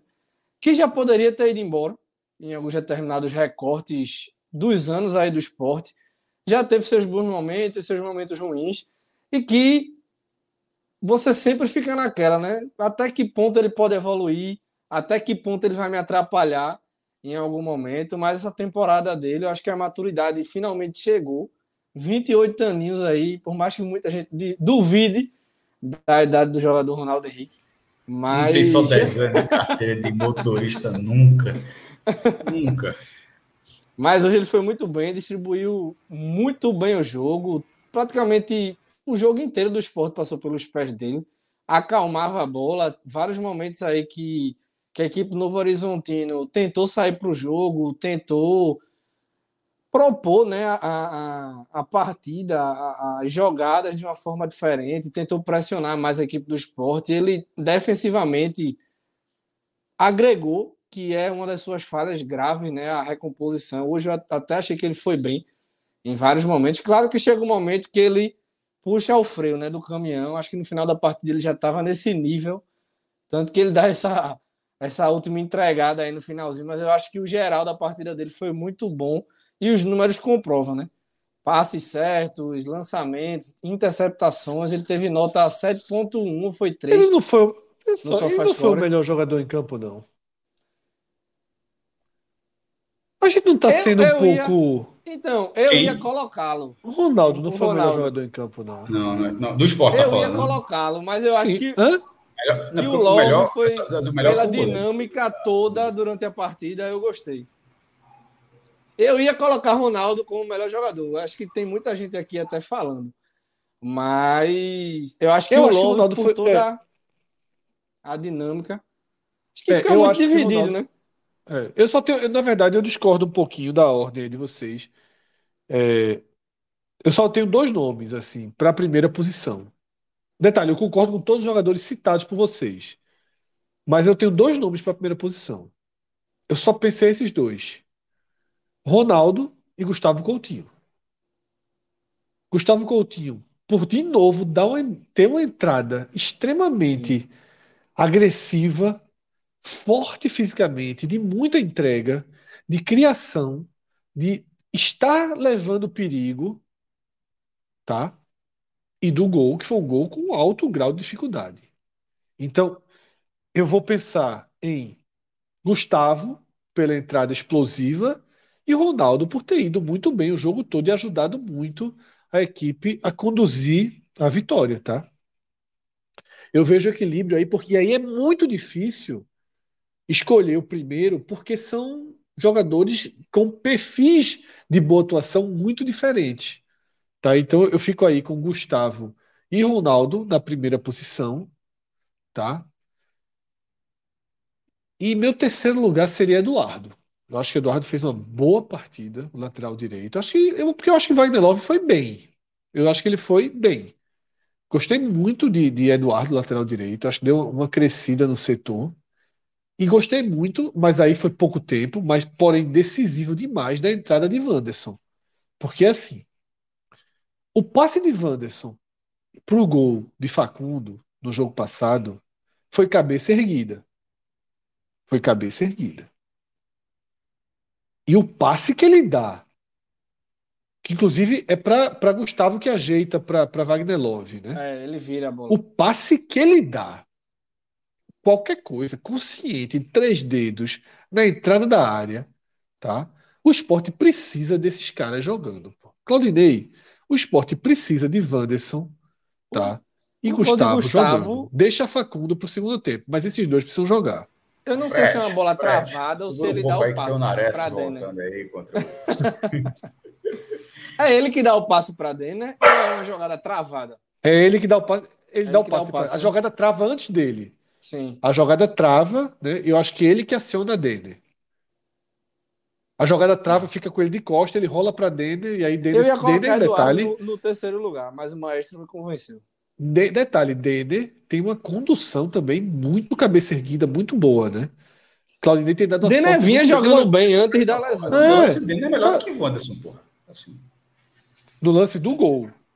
Sim. Mas o lance, o lance que eu citei de Wanderson é brincadeira. Cara, o cara arrastou, de Denner ele arrastou, porra. Ele pegou sim, mas, bola, o, mas sim, no lance do gol. Mas o lance que eu citei de Wanderson é brincadeira a qualidade dele no lance, no lance pô cabeça erguida, três dedos na cabeça de Gustavo que ajeita para Wagner Love, assim, plena consciência, muito, muito bem, tá? Eu tenho gostado muito de Wanderson porque ele ataca, ele entra na área e ele levanta a cabeça. Pô. Eu sou assim, quem me acompanha. O não tem um ano e meio alguém que faça não isso. Tem, né? chega, não chega, tem. Chega, chega, é estranho, cara. E o outra coisa. Bola, o cara que pega a bola. Eu acho que jogador inteligente. Segundos, é. 10, 11 segundos. Eu acho que jogador inteligente. Isso é, é, é, é, eu acho que jogador inteligente é. Sabe, você tem que estar tá sempre colocando em campo, porque esses caras resolvem a vida para você, resolvem o jogo para você. Piores em campo, tá? Piores em campo. Kaique. Dois, para mim, muito claros, né? Dois, não, dois vão estar Kaique e Juba. Juba. Eu, eu perguntei porque eu fiquei. Eu achei, eu, alguma coisa me dizer é, que tu ia falar, Giovanni, eu já estava pronto a discordar. Não, eu gostei de Giovanni. Juba. Gostei. Então, é, tanto que eu estou dizendo, estava pronto a discordar. É, Juba, eu acho que foi. Tec, veja só, ele foi mal tecnicamente. Decisões erradas, é, é, execuções erradas, assim. É nem escolha de jogada, é, tipo, é, o, é, o, é o chute. Ele cobrou uma falta, uma falta tão perigosa que, que assistiu a canela errado, da, da barreira. Escanteio também. Não, ele teve um chute, pô, com o Fabinho passando lado a lado. Não, Fabinho não, Wagner Love foi o Fabinho passando, Wagner Love, passando lado mesmo, a lado. Não, era, era Wagner Love. Era Fabinho. Passando, um absurdo ele ter chutado. É um chuta-chuta agora. É. E mal, né? E mal. Eu acho que eu ele acho tá que, assim, buscando assim, uma redenção, né? Para esse momento que ele tá vivendo e tá tentando de todo jeito. Porra, não é, não é fazendo gol. Assim, se é. um, um, gol vai ser consequência, assim como os gols dele vieram por consequência. Tá? Ele tem que entender isso. Não, não tem atalho para uma grande atuação. Tá? Agora, o esporte vai fazer, vai ser ótimo não ter Juba. Que pode até ser que a gente coloque e diga, não, é melhor ele mesmo. É. Mas o esporte vai ter, assim, se Claudinei deixar porque pode ser Claudinei Betunares por ali, né?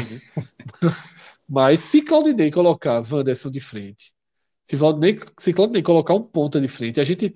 Seria muito bom ter um ponta de cada lado, mas isso ele não vai fazer. Se ele tirar Kaique, ele vai botar Gustavo e vai jogar é. com os dois centroavantes. Mas é, eu queria ver, tá? Porque, e aí pode ser que Juba seja uma falta, até porque Juba encaixa nesse sistema para ter dois atacantes.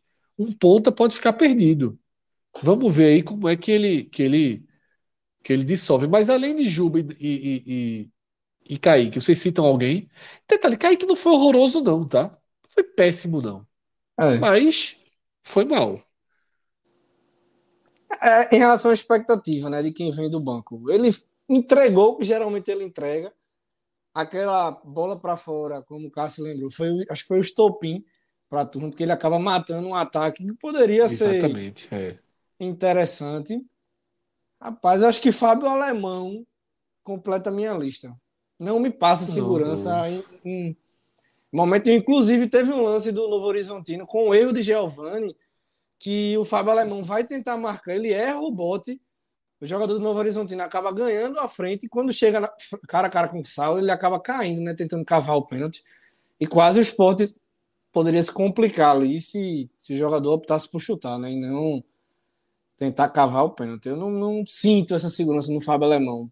Torço muito por Rafael Thierry mais rápido possível de volta à equipe. Só para fechar o pódio. É o seguinte, vamos. Não fecharia um pódio um três negativo, não, mas eu, eu concordo com a leitura que, que Pedro falou, não, até porque eu fiz também, mas é só porque eu acho que, que o esporte fez uma partida decente. O esporte chegou a ter três jogadores, assim, para você apontar que foram três caras que é. Atrapalharam o time, assim, que era, tá ligado? Foi o cara, Fábio Alemão, ele ficou ali no limite. Kaique foi mal, Juba foi mal, Fábio Alemão tava ali flerta, Fábio Alemão tava dando aquela sensação de. É, mas veja só, dos outros que poderia melhorar. De Fábio Alemão você não tinha. Como você não tinha Thierry à disposição, você estava, porra, você estava torcendo pelo cara, porque não tinha o que fazer. Não tinha como ficar melhor vou seguir, é, vou seguir aqui um conselho de Inácio, tá? E vou completar a lista com Thiago Lopes. Que... A, gente, a, gente, a gente colocou semana passada. Exatamente. É, é o assim está no banco de reserva, né? Não é opção. Ele está errado em ser opção. Então, Thiago Lopes. Tem gente falando de Saulo também, né? Mas assim, não, pô, fez nada, cara. É. Com a porra, velho. Aí é foda. Também não acho Agora não me leve outro gol do meu, não me leve um gol de, não me leve um gol do meu de campo no Repela não. Ah, Zica, aí, vai, aí sai outro gol do meio de campo. Se levar o gol do meio de campo aí, meu irmão. No outro dia tá o é, corte de Caio no Twitter. É. Aí, aí, é aí Mas é, é isso, tá? Rodrigo, abre o Beto Nacional aí, porque ganhamos uma aposta aí, respiramos um pouquinho. Até porque Beto se Nacional. não acontecesse isso, se não acontecesse isso. Quanto tempo, Cláudio? Cláudio já entrando aí. Cláudio, Cláudio, veja só, a gente vai entregar aí, porque Cheio tem de graça, né, Pela frente, Cheio de graça. Tem bronca pela frente aí das maiores. Menos um e meio menos um e-mail. Eu não lembro quem foi o pai da criança. A Minhoca tá dizendo que foi ele. No Raiz ontem. Eu não lembro quem foi o pai da criança do menos um e-mail, mas finalmente, né? Eu queria apostar no Palmeiras. Eu acho que, na verdade, Minhoca não deixou eu apostar no Palmeiras. Tá? Minhoca não deixou eu apostar no Palmeiras, que eu ia apostar contra esporte, o Atlético. Não? O, extermin... o exterminador esporte, mas não deixaram. da conversa de G12 tá um empate. Pode até não ir, mas veja só está a um empate de ir para a final da Libertadores pela segunda vez. Puta que pariu, né, meu irmão? É, é, um, é, um, é exterminador de conversa mole de G12, meu irmão. O, o, o é, então, Minhoca é isso mesmo. Minhoca, lembra aí, eu ia matar um a um se ele me salvou. Eu não, aí eu lembro que começou um papo de apostar em mais de um e-mail. Aí tu disse, não, mais de um e-mail desse jogo não. É, é abaixo de um e-mail. A gente apostou abaixo de um e-mail e conseguimos aí um respiro, tá? Eu tinha dito ao no esporte, isso Minhoca não lembra. Quando eu olhei assim, acho que tinha 250 reais, eu disse ao no esporte. Ao no esporte. Ou, e era uma dupla, era esporte quem, meu Deus? Eu cheguei a sugerir esporte e. Deixa eu ver se eu consigo lembrar. O pessoal no chat aí vai lembrar. Deixa eu ver se o outro time ganhou, só para lamentar. Era esporte e CSA.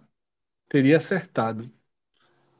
Era a dupla Esporte CSA para salvar a gente aí, mas não tivemos coragem, né? A gente não quis mexer com o sagrado aí, tá?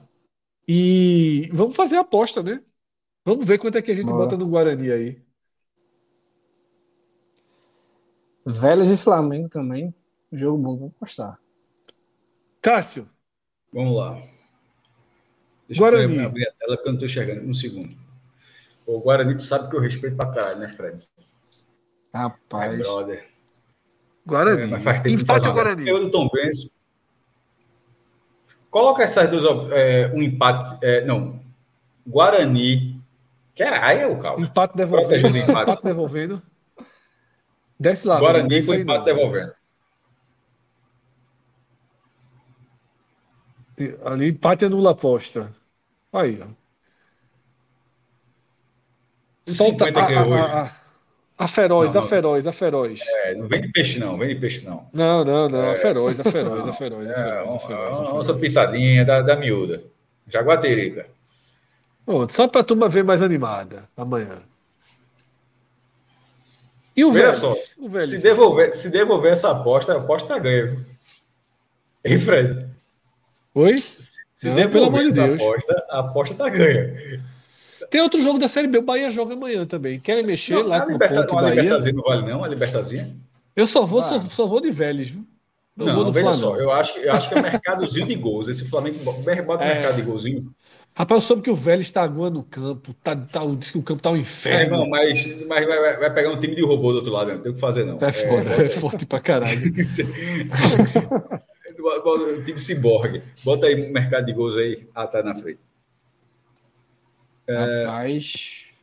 Dois... Veja só, mais de 2,5 tá pagando 2,26, só para tu ter noção como, como a turma acha que vai ter gol. A, a vitória do Flamengo é, um, é, um, é tipo é. dois gols. É, é paga menos do que a vitória do Flamengo. Porque tu acha que vai bater. Porra, Olha tá só, ruim apostar eu... em gols. Porque 2,5 é, seriam três gols né, no jogo. Tem que ter três gols. Né? E três gols tem que sair quanto? Tem que sair três ou quatro, é de três para cima. É de sempre cima. Três para cima. Dois e meio para cima. Se tiver é. um com vá que volta e vale. Eu tô brincando. Veja só, o mercado, a turma, a turma tá consciente que vai ter gol nesse jogo. Não tá Ó, o 0x0 o 0 a 0 paga, ó, o 0 a 0 paga 7 conto, porra. Na verdade, paga 8 se você for assim, o primeiro gol, você bota nenhum. É só você saber.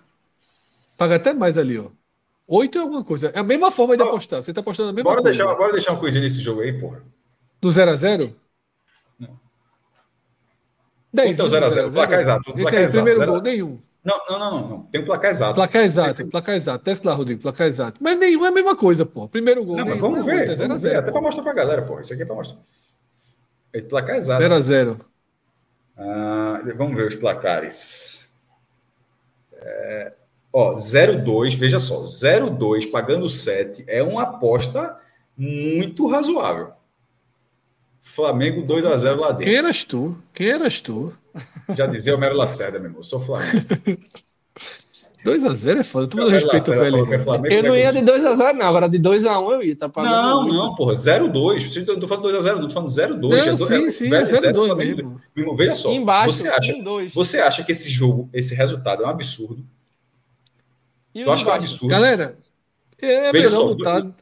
1-2. 1-2. Concordo com o Pedro. Pagando 8. É. 50. 10 reais, né? 10 reais. Não, não, não, não, não. 50 em placa exata é pra se fuder, pô. Na placa exata aposta pouquinho, pô. 10 reais, 10 reais.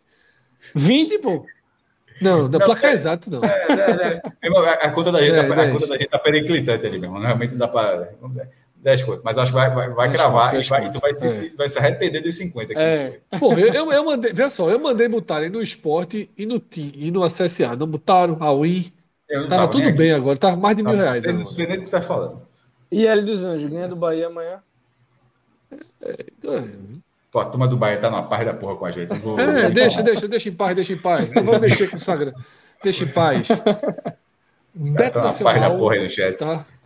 Quem, quem ainda não. Agora, tá agora veja só, apostar na apostei não, vai dizer o quê? Ele é perigoso.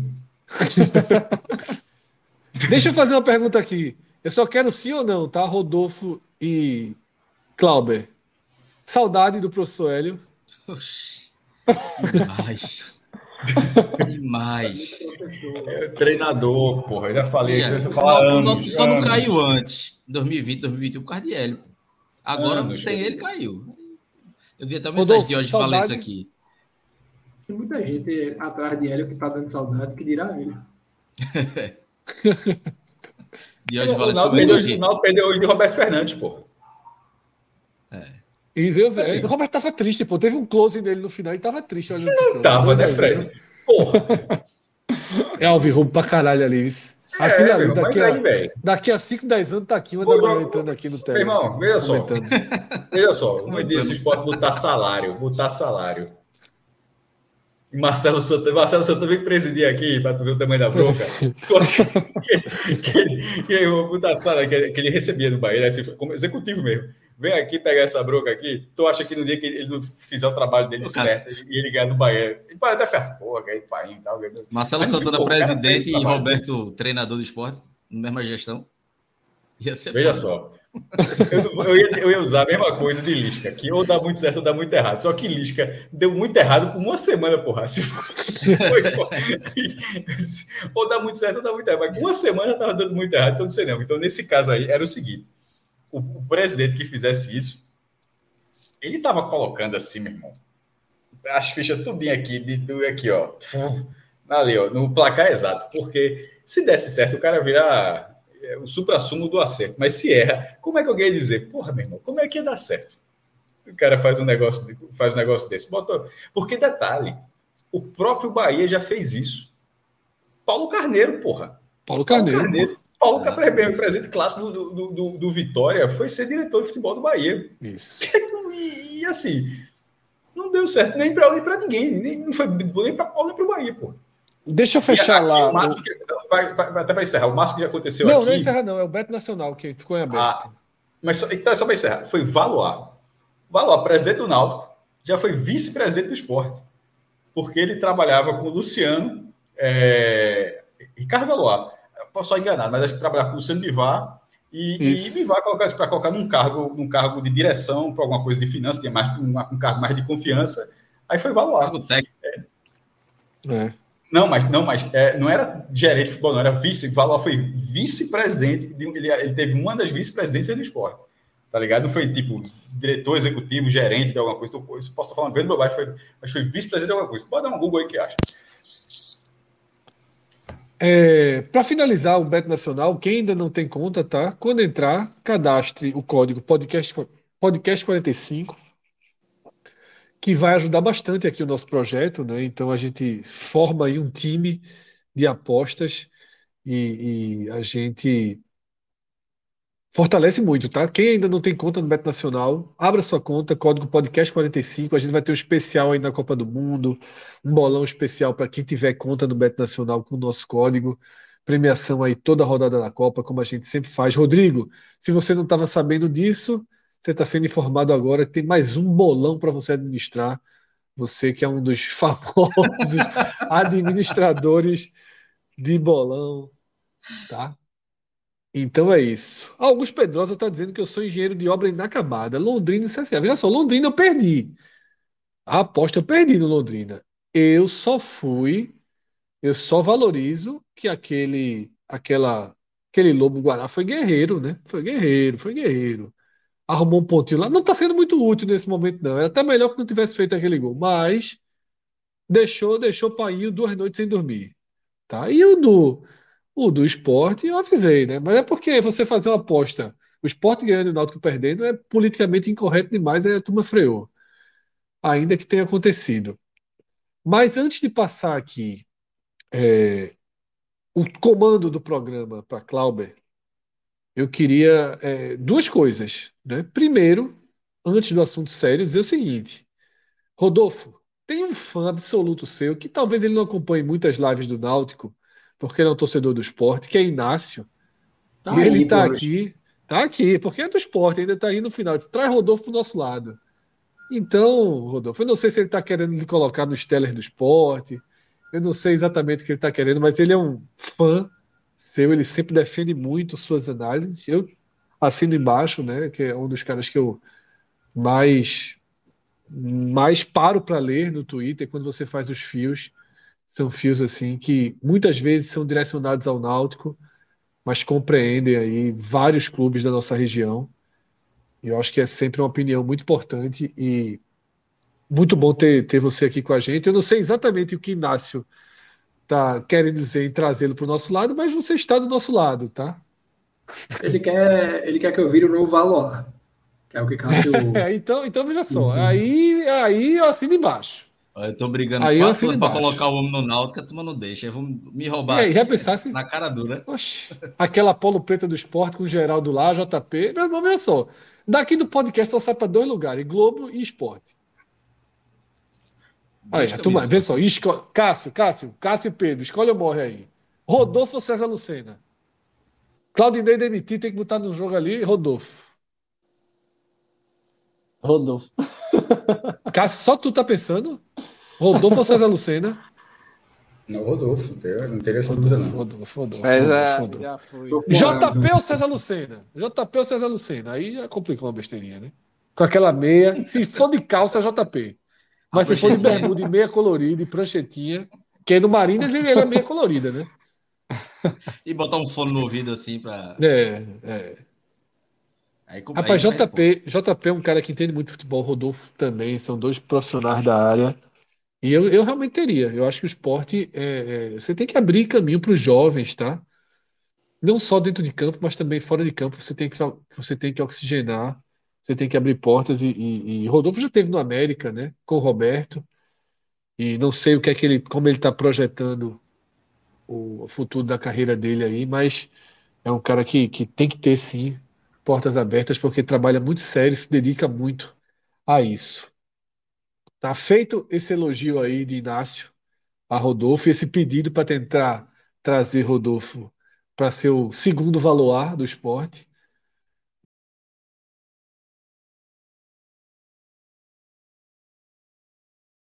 É, eu queria que a gente até debatesse junto, Cláudio e Rodolfo.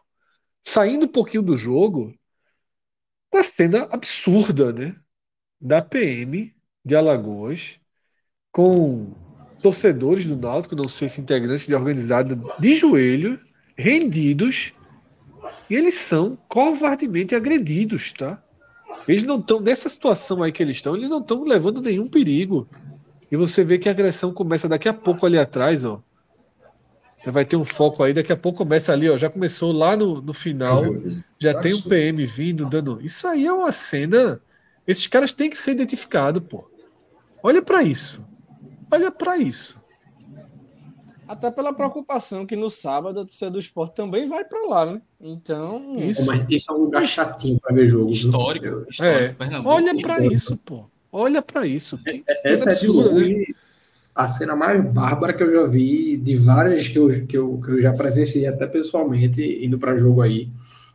Mas é para nunca mais voltar. Tá? Talvez assim, num jogo muito grande, mas para sair num, numa, numa terça-feira sabendo dos problemas que tem aí.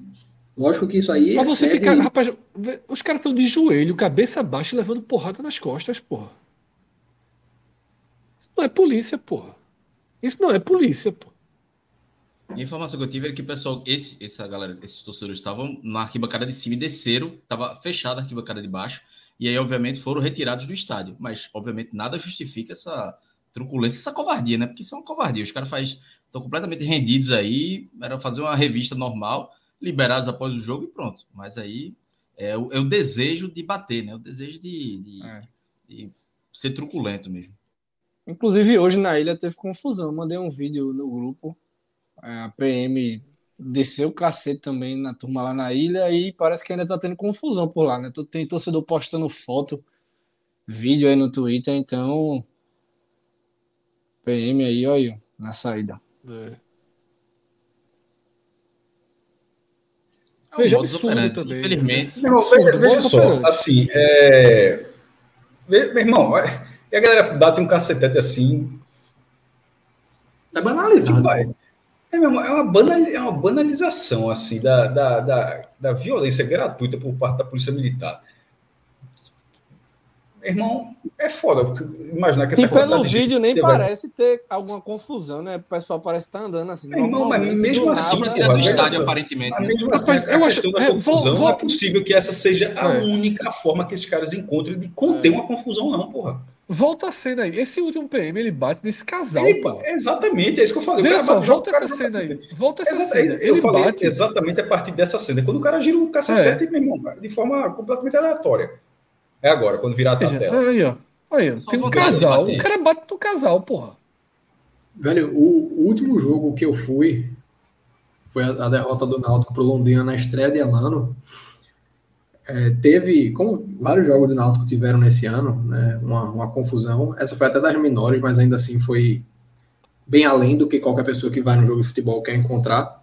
Que eu tava saindo do setor de cadeira do Náutico com minha mulher, minha filha e meu avô e não fosse o fato de eu ter visto para onde a confusão estava se direcionando e puxado meu avô, ele tinha levado uma porrada de cacetete. No, no alto dos seus 83 anos. O cara já estava carregado. Olha essa imagem mais aproximada aí que a gente está assistindo, tá?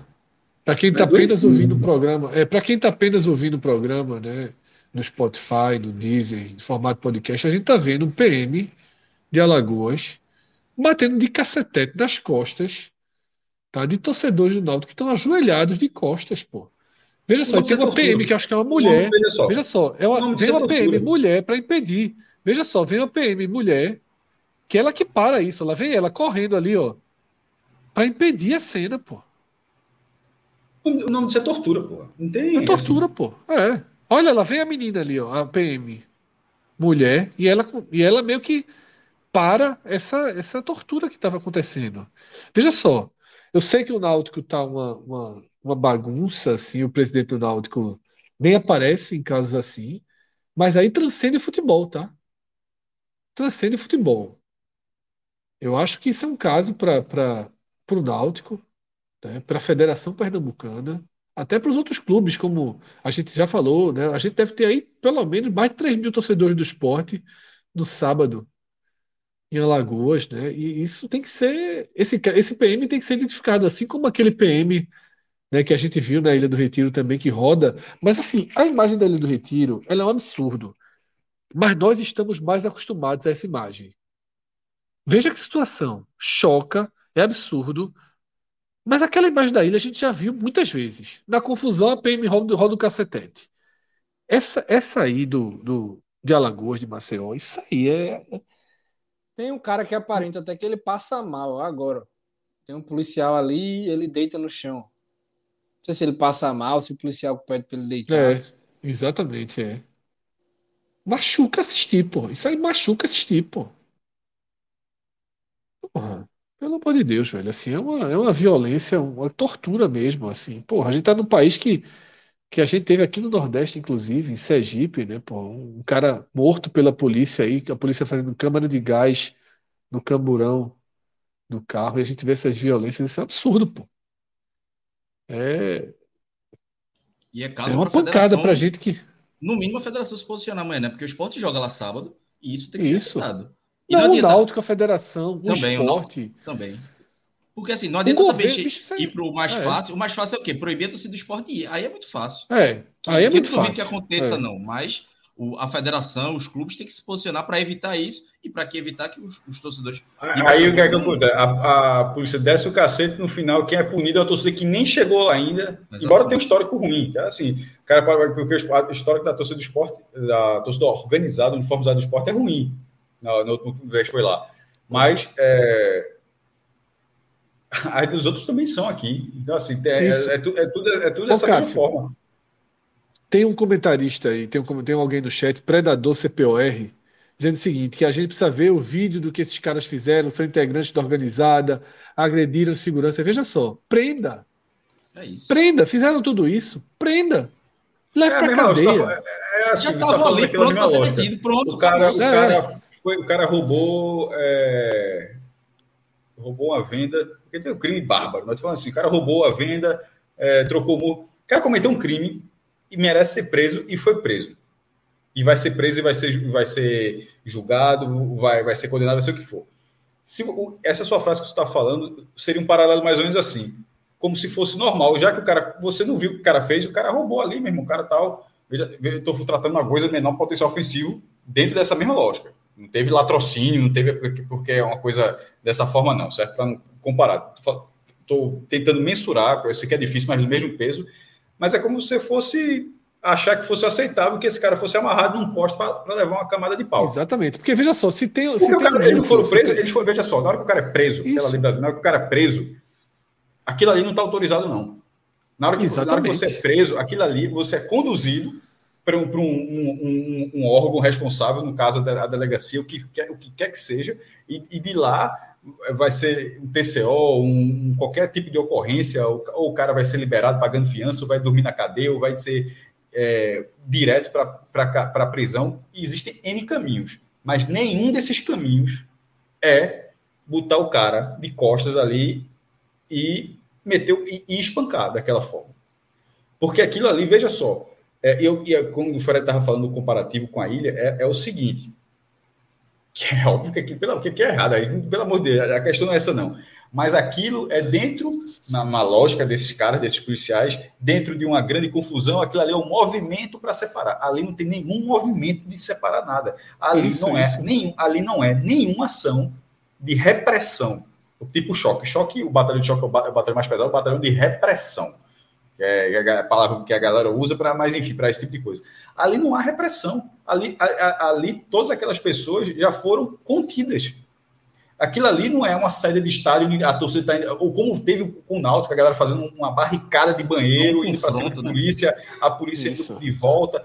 Aí desce, meu irmão, e, e, seria errado, porque a, a força desproporcional continua sendo errada, é claro que continua sendo errado, mas ali não há repressão a nada, ali a galera de joelho e de costas, e está apanhando. Então, aquilo ali, na lei brasileira, pode, não sei se existe em algum lugar do mundo, mas na lei brasileira, aquilo não é permitido.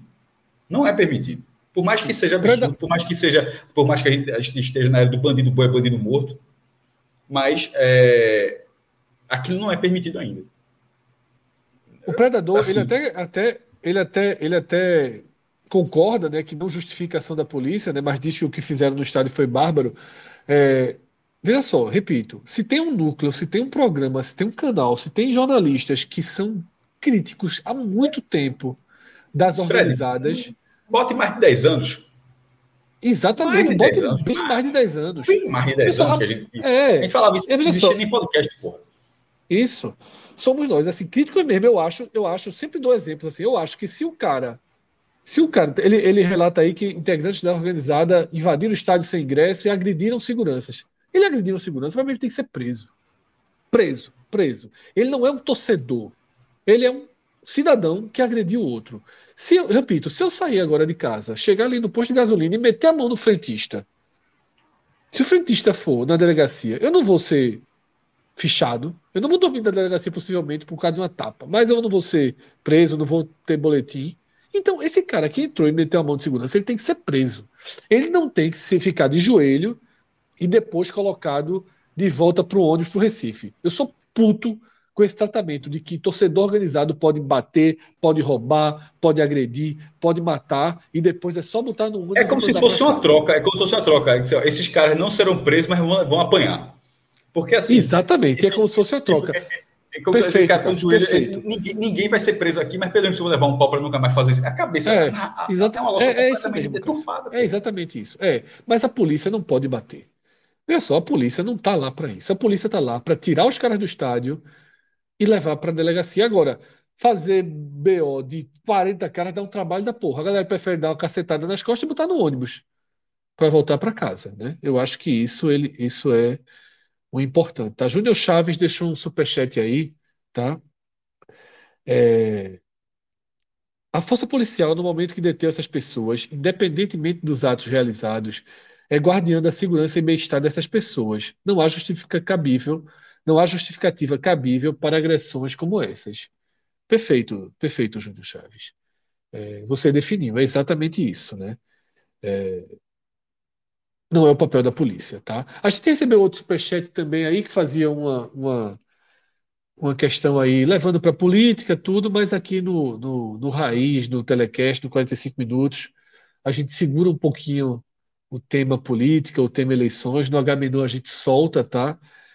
É, ainda que eu possivelmente concorde lá com o Superchat, mas a gente é, deixa, deixa quieto aqui, tá?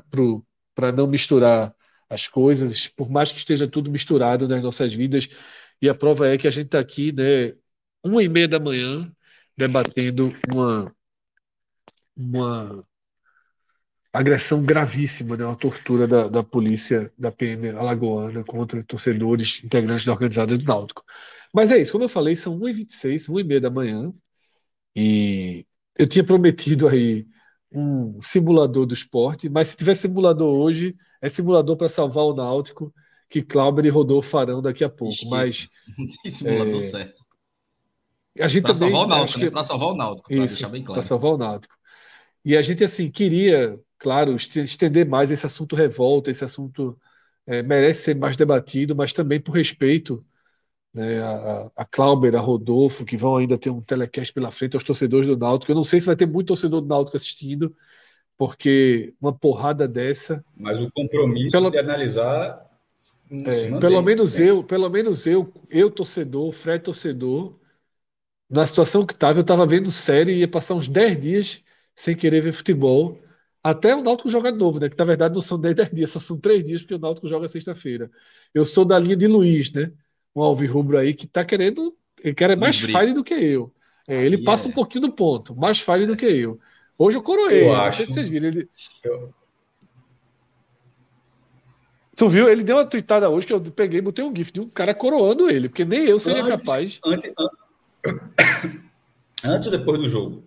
Eu não vi essa. Antes, antes do jogo. Não, depois não é possível. Ah, não. Eu não li ele depois, não. Porque ele não, ele consegue, mesmo, eu, eu admiro mesmo, porque ele consegue recalcular todas as rotas. Toda a rota, é. Tô, meu irmão, Fez é um meu curso. Irmão, é, um, é, um ele Google Maps, é um Google Maps de crise. Porque assim, na hora que a merda acontece, assim, o término é verdade, que termina o jogo, ele consegue, assim, você já vê a rota, ele consegue achar um negócio assim. É... Ó, em 2000 esse não aconteceu não, tá? Mas é, geralmente ele usa desse. Ó, em 2008, o Náutico estava nessa situação e na, no segundo turno conseguiu essas vitórias, curiosamente, começando contra o CSA. Aí o cara acha um gancho assim que você. É. Aí aconteceu mesmo. Não, aí hoje, hoje, hoje teve um seguidor dele que meteu um que assim foi 2002, né? Náutico campeão, bicampeão pernambucano, Brasil hexa, Lula, eleito. É, porra, e na última rodada, e na última rodada o Náutico salvando contra o time paulista. Diz que pode gol tudo isso acontecer. Foi gol do Bragantino. É. Não, mas... É esse, mas eu acho que mais vezes quando o cara fica abalado. Mas eu, Luiz, Luiz, Brito, Luiz. Luiz de rede social eu conheço mais de 10 anos e sempre foi assim, sempre, em todos os contextos. Luiz Brito, não, veja só. Eu acho ele, que ele falou tem, só, falar, ele disse para falar do mal, para falar mal do Náutico, já tem muita gente. É, é um argumento Luiz, bom. Luiz, é, um argumento é, Luiz, é um dos que completou, fez todos os módulos do meu curso. Né? É um dos grandes, né? Que tem pouco, já tá dando aula. Ele já tá dando aula. Tá... Coroei, coroei. Agora, veja só. Ele cometeu um erro aí. Porque um Fire tem que saber a hora de puxar o freio de mão, viu? O homem se perdeu. O Fire não pode ser Fire, porque perde mas, a credibilidade, pô.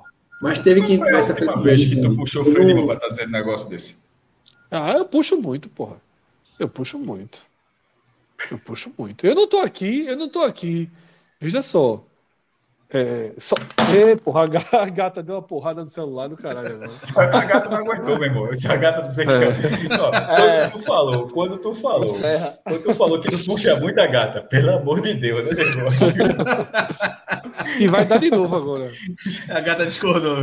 A gata é. deu uma tapa na câmera aí, meu. Pelo amor de Deus. Cláudio, Rodolfo, tô deixando aí 500 e tantos rubro-negros aí Boa sorte com eles. Galera do chat, se comportem.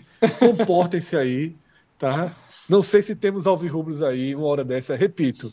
Tem, Acho pô. difícil, mas público tem. Cara tem, dorme tá? não. Cara dorme não. Sempre tem, pô.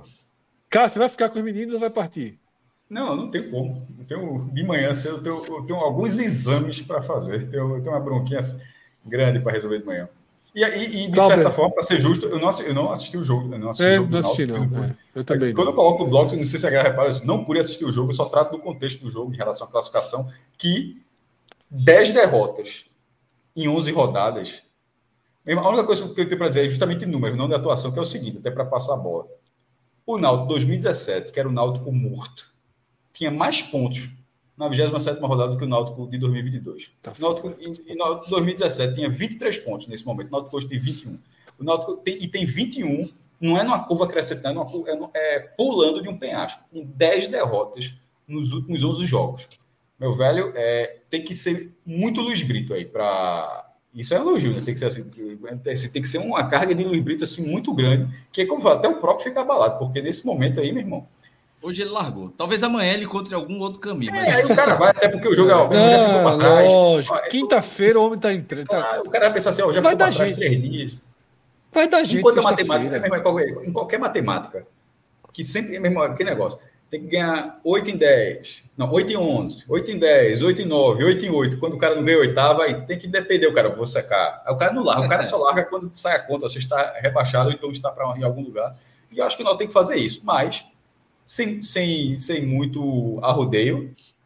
Irmão, é, é, o mesmo exemplo que a gente falou do Fortaleza, né? Vai ter que fazer o que o Fortaleza a gente não disse para o esporte, que teria que ser algo fora da curva para o esporte. Não, o Náutico tem que fazer algo fora da curva do que o Fortaleza fez, porque se isso não acontecer, se o Náutico pontuar Se o Náutico melhorar um pouquinho o ritmo de pontuação dele, ele irá cair. Porque nesse faltando 11 jogos e a 7 pontos do, do, do 16, melhorar a pontuação já não adianta. O Náutico agora ele tem que ter um ritmo que ele não tem desde o primeiro turno de 2021. E não é só 7 pontos do 16, é 5 do 19, que pode Isso, ser perfeito, mais. Cláudio. Ou seja, é 7 para quase todo mundo. Então, não é só tirar, olhar o 16, é Porque tirar pode tirar esse e os outros passarem, né? Perfeito. É, difícil demais. Então, valeu, Pedro. Até a próxima. Valeu, valeu Cássio. Saudações, galera. Clauber, Rodolfo, com vocês. Eu posso Bom até programa. fazer aqui a, a transição, até para que Clauber também comente né, a, a primeira. E e daí? Eu não vou nem perguntar muito do jogo, né? O que é que fica, velho? O que é que, qual é o saldo? Como é que. O que é que vocês encaram aí depois de uma derrota de um jogo que era considerado decisão? O Náutico ele, ele perde por 2 a 0 Tem caminhos ainda, teve pontos positivos, tem algo do time, tem algo no banco, tem algo que Dado fez que mude um pouco disso? Fred, eu dou esse rebaixamento como certo. Já tem algumas rodadas. E na última live aqui a gente vinha comentando que esse jogo, na verdade, o bloco desse, desse jogo somado aos próximos dois, ele seria a última chance do Náutico poder chegar na reta final vivo, não era nem de permanecer. Começar perdendo, para mim já já aniquilaria né, qualquer possibilidade mesmo dos mais otimistas. Mas perder como foi só reforça só reforça que não há caminhos. O Náutico perdeu hoje sem nenhuma competição, né? Teve uma, uma é, alguns momentos ali que ofereceu um susto ao CSA com chutes de fora da área, apenas isso. Mas sem jamais ter o controle do jogo, sem jamais viver um momento ah, de predomínio, qualquer que fosse ele, territorial, é, de posse. O Náutico jamais, nessa partida, como em várias outras, teve qualquer indicativo de que pode vir a ser um time competitivo. E é, some a isso o fato de que todos os reforços trazidos de última hora, dentro de uma lógica, eles não atenderam a qualquer requisito técnico. E nem poderiam, porque o Náutico foi buscar esses atletas na Série D sem nenhuma prospecção. Né, os três que vieram da Ferroviária e no meio, Arthur Henrique, zagueiro, estreou hoje, é, o Tomás Meia e o Júlio Vitor, atacante, que foi titular na partida, eles vieram por indicação de Elano e o clube fechou os olhos para qualquer potencial técnico. E o Jean Goleiro ele veio como uma resposta do clube de dizer, porra, a gente perdeu o Lucas Perry e pelo menos trouxemos alguém, né? não, não, não, não deixando passar em branco, ainda que não faça nenhuma diferença. E nem mesmo os remanescentes, né, e os nomes confiáveis do passado. Souza, que é um, um, atleta que chegou há pouco tempo, mas veio por conta dessa confiança que a diretoria tinha, ele repetiu um desempenho de 10 anos atrás, Chiesa, Jean Carlos, esses nomes, eles não só estão muito aquém de um desempenho passado, como eles são bem nocivos hoje. Souza é a maior fonte de contra-ataques que o Náutico cede ao adversário na partida. Os escanteios de Jean, Carlos, que no ano passado eles eram quase que um pênalti, o Náutico fez inúmeros gols com, na combinação dele Vinícius, dele e Camutanga, eles hoje são inofensivos. Chiesa é, assim, isso aí não, não é algo de hoje, é um, uma curva descendente que o Náutico escolheu ignorar há muito tempo, em nome do ídolo, mas é digno de pena. É um jogador que não consegue tocar a bola, é um jogador que batendo quase os 900 minutos na Série B, tem um único gol feito. O Amarildo, por exemplo, que é um jogador. Eu defini ontem, eu defini ontem como um container, pô. Exatamente, é um escudo. É um escudo ali dentro.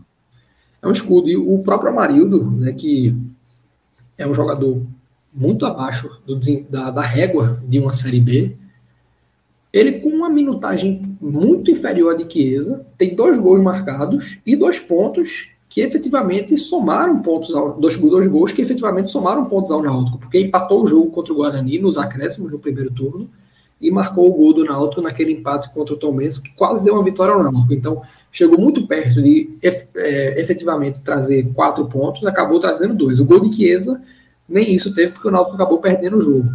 Né? Então, assim, eu não vejo nenhuma rota alternativa que o Náutico possa seguir. É, evidentemente que o clube tem que dar todas as condições para o treinador e para o grupo, grupo de atletas seguir procurando essa, essa rota, mas eu não vejo ela acontecer, porque mesmo que o Náutico eleve esse ritmo de pontuação, ele não vai ser suficiente para escapar, mesmo que a pontuação para o escape seja menor do que os tradicionais 45 pontos. Não há, não há indicativo nenhum de uma virada de chave do Náutico, não há margem para o Náutico recorrer a mais ninguém. E o próprio clube acabou cavando essa falta de opções ao escantear atletas de base que poderiam estar maturados nesse momento, né, ao optar no mercado por atletas defasados fisicamente, atletas que o clube achou ter toda a condição de recuperar, em muitos casos sendo eles irrecuperáveis. Então, ao meu ver, isso é, como eu venho dizendo, um rebaixamento quase que planejado. Quase que planejado. Pesado, pesado, mas é por aí mesmo. Clauber, como eu te falei, vou fazer também a primeira pergunta aqui para que você possa né, colocar também sua visão de, de, de quem assistiu, de quem está assistindo, né? Não só o jogo, mas essa queda do Náutico é, eu estava conversando comigo meu Alvirrubro que o Náutico cai no ano assim que não tinha desenho para cair. Assim, foi preciso fazer muita coisa errada para poder transformar um cenário de alguma estabilidade, inclusive de salários, né? Alguma estabilidade técnica, inclusive. Você tinha ali, você não tinha um time horroroso. Só que ao invés de ir nas vulnerabilidades, o Náutico ficou sambando e patinando ali, contratando né, por história e sustentando aí é, várias ilusões, né? Porque Chiesa, eu acho assim, eu particularmente acho um absurdo. Desde a volta de Chiesa, eu, eu fui muito crítico, ainda fez alguma, ainda fez uma fumaça ali, mas é, o Náutico encarar essa série B com Chiesa, assim, é, a situação física atual de Chiesa é assustador. Mas é, Rodolfo conclui a análise dele sem nenhum fio de esperança. Nenhum fio. É por aí também, Cláudio? Sem fio de esperança mesmo? Nada que mim... possa um sinal, uma mudança, nada? A, a, minha, a minha última esperança era hoje, né? E ainda assim era uma. aquela segurando aquela toalha, mas ali já no, já no final, já soltando ela bem, já bem largada. Mas assim, é, só falando sobre Chiesa, o que mostra o, o Chiesa, eu acho que é o símbolo desse rebaixamento do Náutico. Para mim também caiu já, mas o Náutico começa o ano apostando em Chiesa, em Álvaro, que eram dois jogadores voltando de lesões graves, e aí e tem até tweetada de, diretor de futebol respondendo a Rodolfo, inclusive. Rodolfo faz uma série de tweetadas explicando. É, é, assim, é, é, é deprimente, na verdade, mas chega a ser cômico.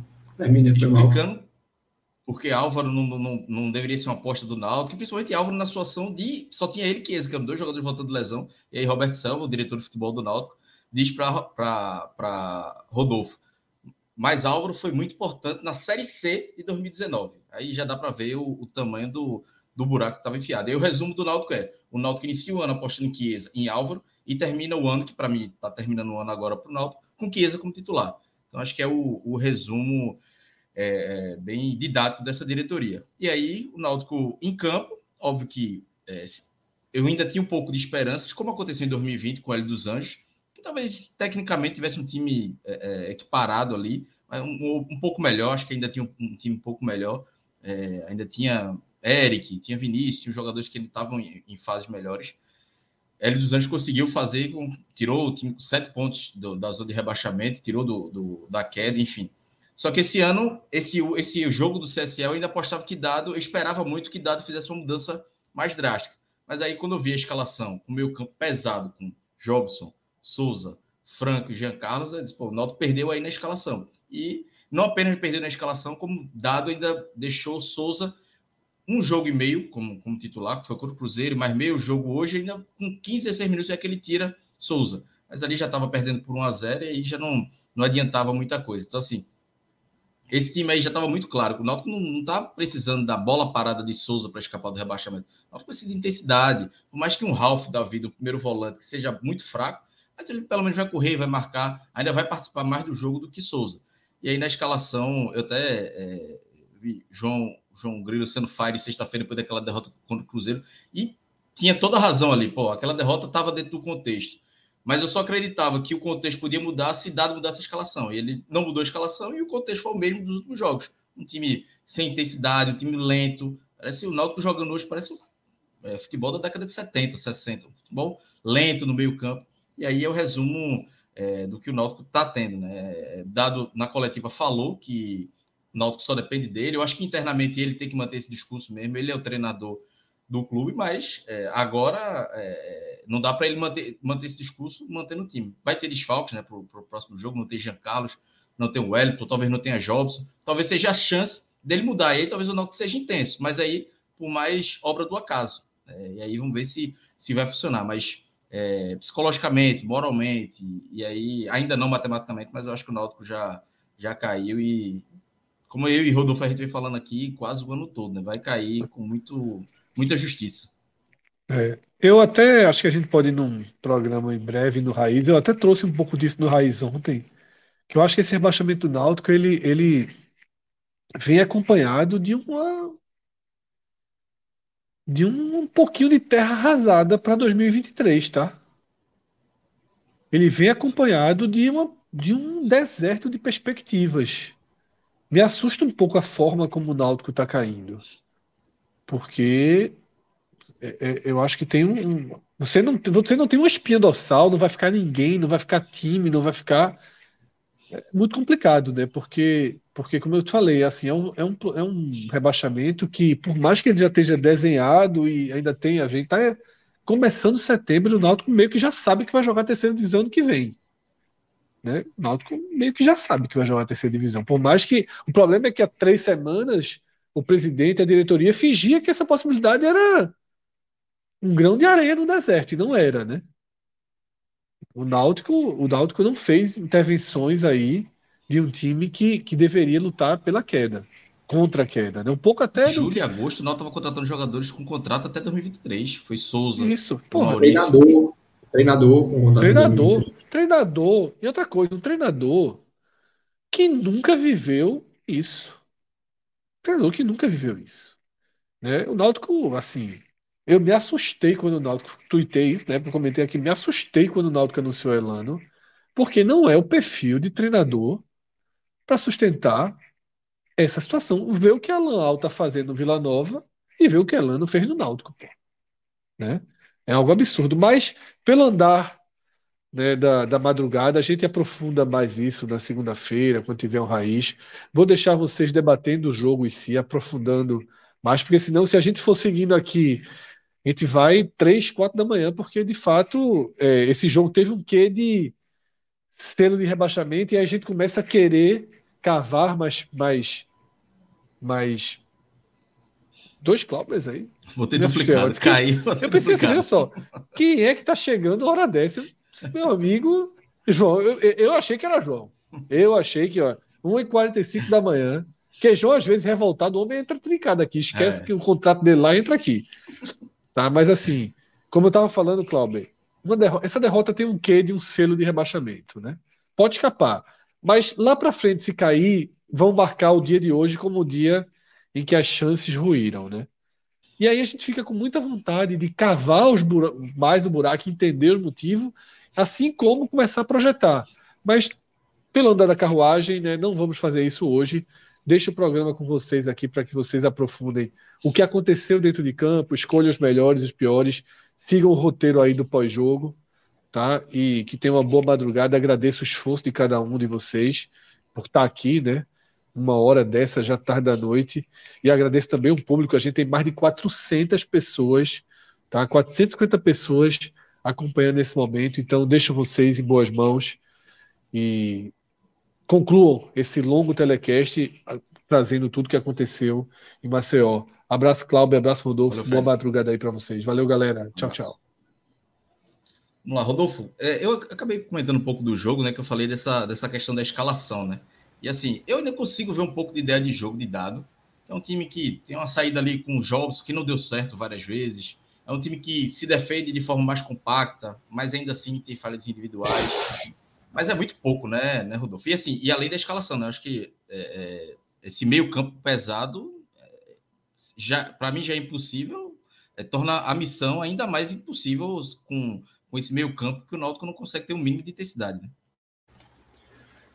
Cláudio, é, talvez esse seja até o ponto que mais evidencia o rebaixamento, não vou nem dizer iminente, porque iminente há muito tempo, mas o rebaixamento irreversível agora, moralmente falando, do Náutico. Porque Dado fez o time evoluir, sim. Você viu algumas chegadas do Náutico que foram até bem organizadas. Aquela finalização de Richard Franco, que o goleiro quase é, aceita, né, vamos dizer assim, ela partiu de um contra-ataque muito bem encaixado do Náutico que a gente não via já há algum tempo com, e sobretudo com recorrência. O grande problema é isso ainda é muito, mas muito, mas muito pouco para o que o time precisa.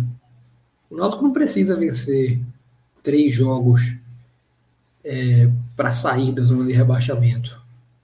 O Náutico não precisa é, de três jogos para poder voltar a respirar um ambiente tranquilo. O Náutico precisa de três jogos esperando é, os jogadores que ainda vão estrear. O Náutico já está com tudo em mãos. O Náutico já tem tudo em mãos e o Náutico tem uma curva é, para evolução muito baixa. Já tem jogo sexta-feira. Já tem jogo na sexta. Então é chegar em Recife amanhã, né, dia de recuperação, treinar na quinta e jogar na sexta. Dado não vai conseguir extrair muito mais disso daqui para é, daqui para a próxima partida. Não vai. O Náutico ele vai ter que se apegar muito num, numa força, numa preparação mental que não existe hoje. É um time frágil que quando toma o primeiro gol se abre por completo para tomar outros. Foi assim contra o Bahia, né? segurou o 0 a 0 ali até os 25 do segundo tempo, perdeu por 3 a 0 foi assim contra o Cruzeiro, que já levou um gol no primeiro tempo, mas poderia ter perdido na, na, no, no, placar magro e acabou perdendo por 4 a 0 também com o colapso da equipe no segundo. Vários jogadores são expulsos, expulsos com frequência. Então, se eu tivesse hoje na pele de Dado Cavalcante ou de qualquer um que venha substituí-lo, porque eu não descarto Dado também abandonar esse barco muito cedo. Por, por estagnação, né, por exposição. Eu não descarto. Mas seja lá quem for o técnico do Náutico, meu foco estaria todo, obviamente, em aproveitar o máximo de, de tempo de treino possível, em questões emergenciais, a compactação defensiva, finalização, porque é um time que, quer ou não, perde muitos gols, mas, sobretudo, em desenvolver alguma robustez psicológica para esse grupo. De entrar em campo acreditando, né, e, e infelizmente, há mais de 10 rodadas do fim do campeonato, o Náutico já entrou no no racional de um jogo de cada vez. Não dá para ficar pensando, como você bem pontuou, estando a cinco pontos do vice-lanterna, não dá para ficar pensando, ah, mas se a gente vencer e os outros times vencerem também, vamos precisar basicamente do mesmo aproveitamento. Não. É vencer a próxima partida e pensar na próxima, e pensar na próxima, e pensar na próxima, até que chegue a 38 e o Náutico tenha seu destino selado se ele não tivesse sido selado antes, que é o que provavelmente vai acontecer.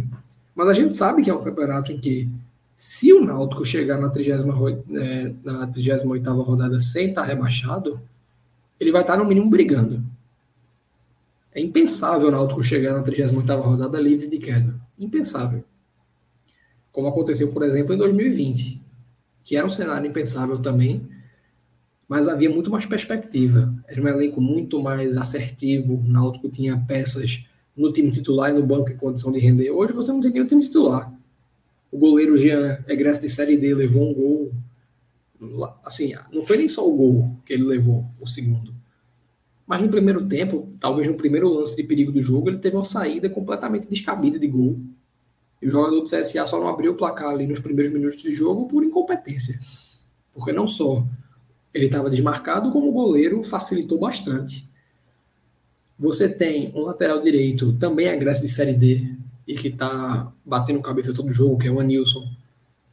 O melhor zagueiro do elenco, que é o Maurício, não é confiável do ponto de vista clínico. Os outros também são egressos de Série D. É o caso do Arthur Henrique, por exemplo. O Wellington pode não ter vindo de uma Série D, mas é um zagueiro de baixo nível. E quando você vai escalando o time, você vai vendo que essa é a tônica do time titular. E mesmo os nomes de mais peso, como a gente falou aqui, Souza, Jean Carlos, Chiesa, alguns não têm mais a menor condição de atuar. Eu acho que esse é o caso de Chiesa, por exemplo, e outros não dá para responsabilizá-los individualmente pelo momento, mas vivem um momento muito aquém do seu potencial técnico, que é sobretudo o caso de Jean Carlos.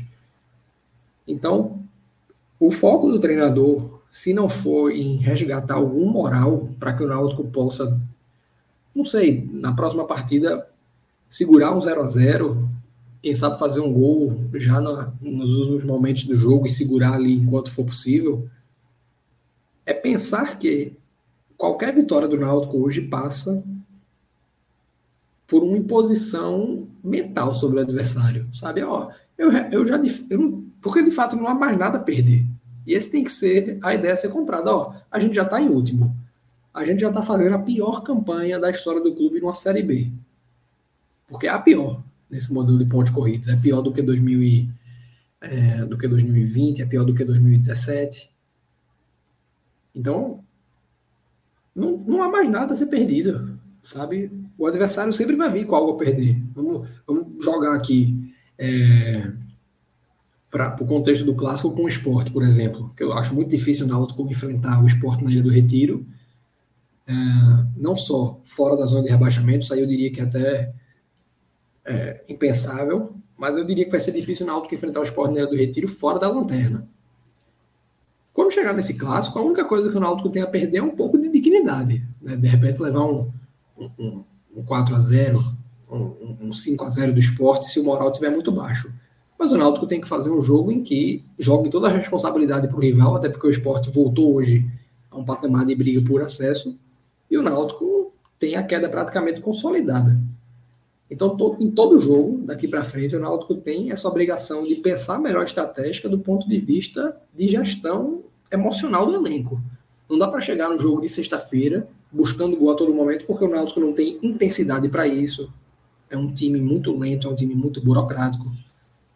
O Náutico não tem qualidade para isso, porque sobram jogadores, quantitativamente falando, a nível de Série D que foi o mercado que o Náutico baseou as últimas contratações da janela.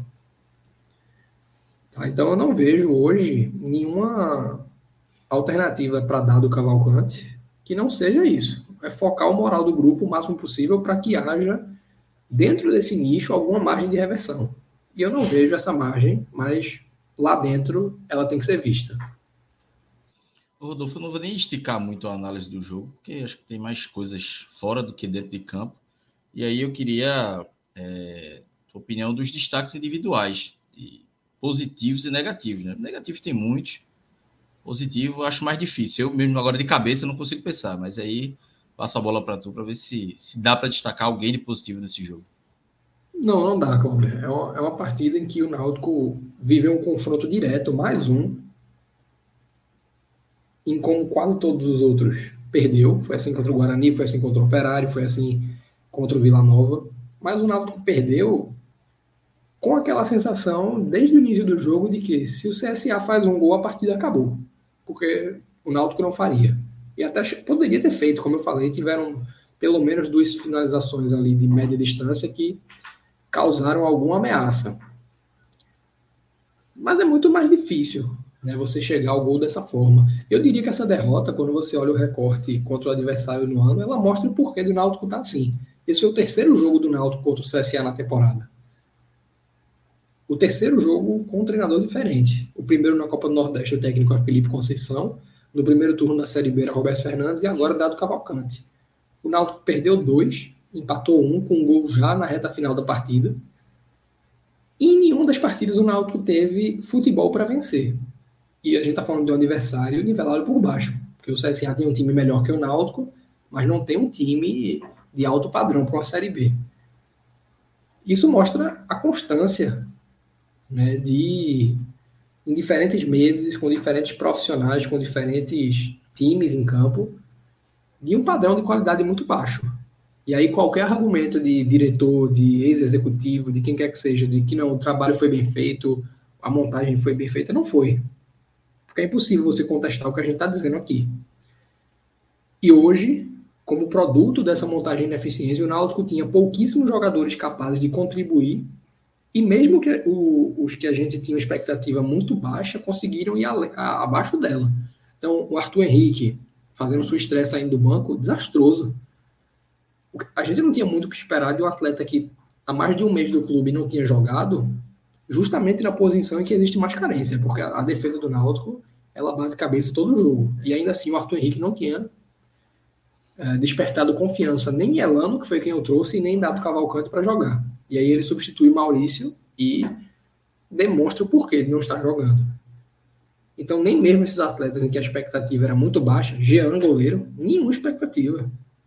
Nenhuma expectativa, mas não, não pareceu ser um goleiro de Série D, pareceu ser um goleiro da pelada aqui deste time de casa. Sabe, a, a, a pelada que estava acontecendo no Náutico recentemente, de ex-diretores é, no campo já desgastado do CT, poderia, poderiam ter puxado o Jean dali. Um peladeiro, um cara sem posicionamento, um cara sem reflexo, e a gente viu isso no gol. Foi até um, um, um contra um, mas ele fez a defesa mais difícil e no momento de, de resgatar a bola e colocar em seu controle, ele soltou na, no pé do jogador do CSA para fazer o segundo gol. E eu diria que para o CSA, que precisava dessa vitória, por quê?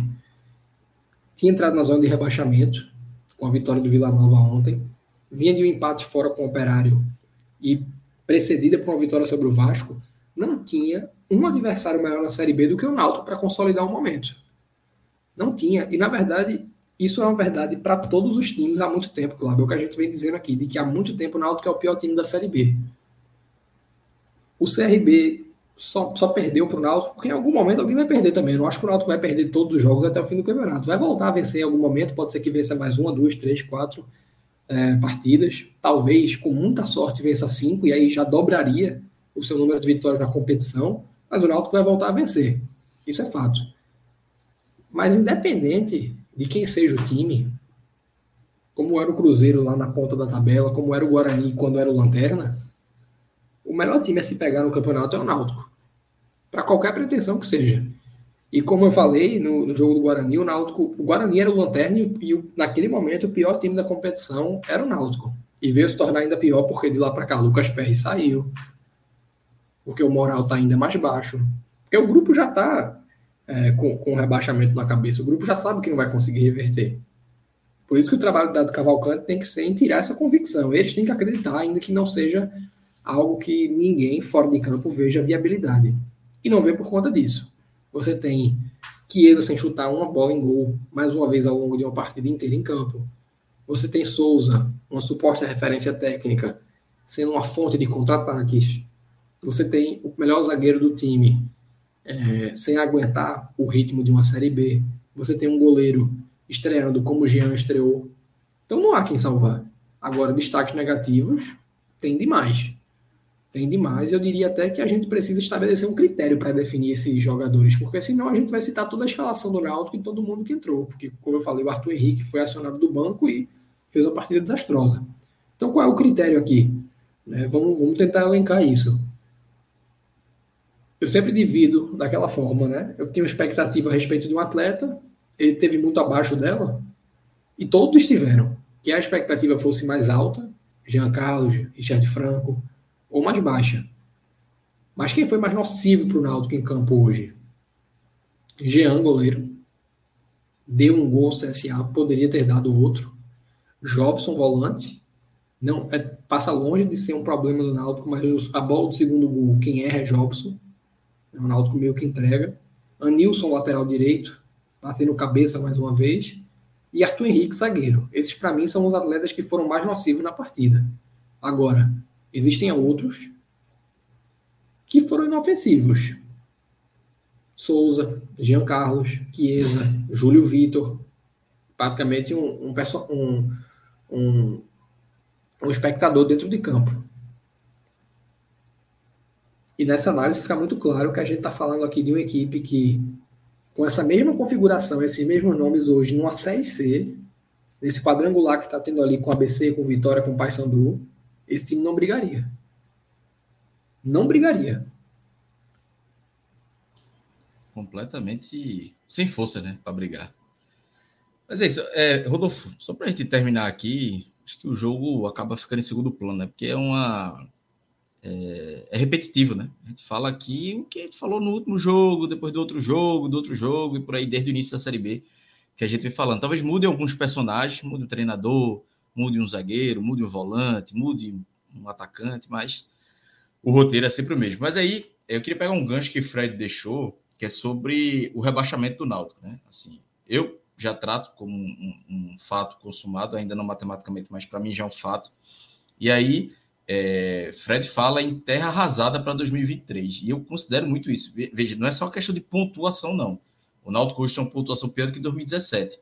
Mas, assim, e o curioso é que o Náutico cai com salário em dia, sem crise política, mas sem perspectiva. Em 2017, o Náutico cai com a eleição antecipada, com Diógenes e Edno já no clube, projetando 2018. Esse ano é, é Edno, é, Edno, perdão, Diógenes, talvez já projetando 2023. E aí eu acho um caminho muito perigoso, Lufo. Assim, eu não, eu, se eu sou presidente ou se eu sou amigo de Diógenes, eu aconselharia, velho, é melhor tu pedir para sair, assim, renunciar, se afastar, chamar o conselho, chamar a liderança de outros grupos e tentar um caminho que o Náutico consiga projetar 2023 minimamente estável, porque eu, eu, o meu temor hoje não é mais a Série C, não, é um temor de Série D, porque se Diógenes começa 2023 com a prepotência que ele já vem mostrando, com um ano de eleição e a instabilidade que o Náutico vai entrar com o rebaixamento consumado, o temor do Náutico de cair para a Série D, pelo menos o meu, é muito grande. E aí, não sei se você concorda, Rodolfo, mas assim,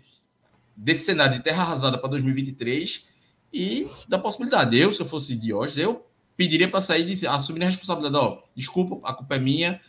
Eu acho que seria até bom, eu acho que você falou até isso no Timbucast também, seria até bom para blindar o futebol, que esqueceria um pouco o dado e o time, e aí eles iam conquistar os pontos que, é, que não que precisam, não, que precisa de muito ponto, mas aí iam conquistar alguns pontos aí até o final. Mas talvez o foco virasse um pouco, saísse do futebol e virasse mais para a parte política do Náutico, e aí planejando 2023, né?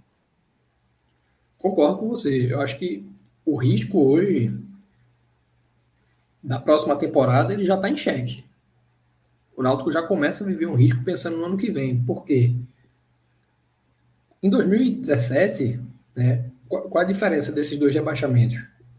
Em 2017, o jogo de estreia do Náutico na Série B foi um empate na Arena Pernambuco com o América Mineiro, que até viria a ser campeão. O Náutico empatou esse jogo em 0 a 0 Mas quem viu aquele jogo, sabendo da crise fora de campo que o time vivia, que era uma crise política, uma crise financeira, sabia que o Náutico cairia desde aquele jogo. Porque era um, time muito fraco e sem nenhuma condição de recorrer ao mercado, ainda que a gente tivesse na primeira rodada.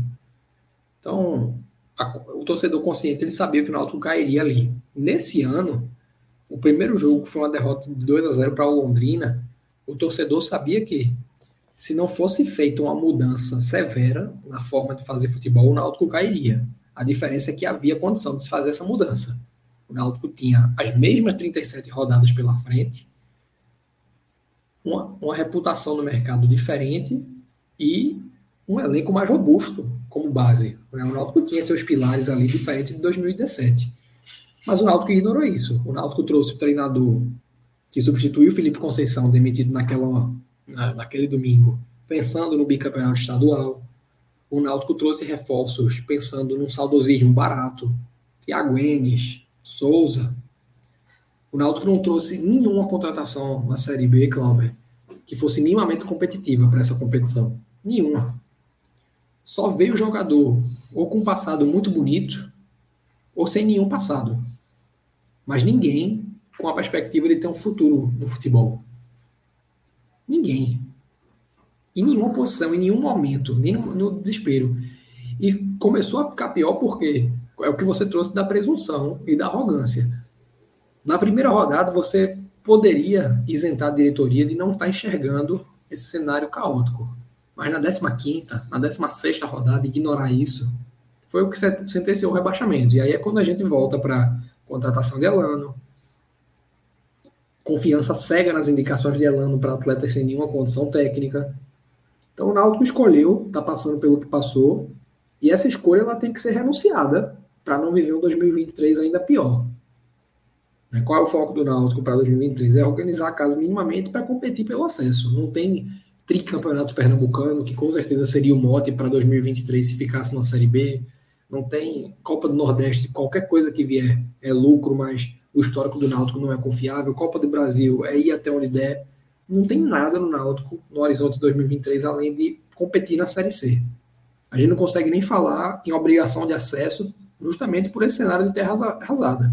É um elenco que você não pode manter, porque o elenco como um todo é muito fraco, e nem os nomes mais fortes o Náutico tem condição de manter, porque não vai segurar Jean Carlos, com contrato até 2024, pagando o que Jean Carlos recebe. E nem Jean Carlos vai querer ficar para ter uma redução uh, de acordo com o que o Náutico vai precisar. Você não vai manter Souza, pode, ter, pode ser, é, até ser que queiram manter, mas não deveria. Você não vai manter Chiesa.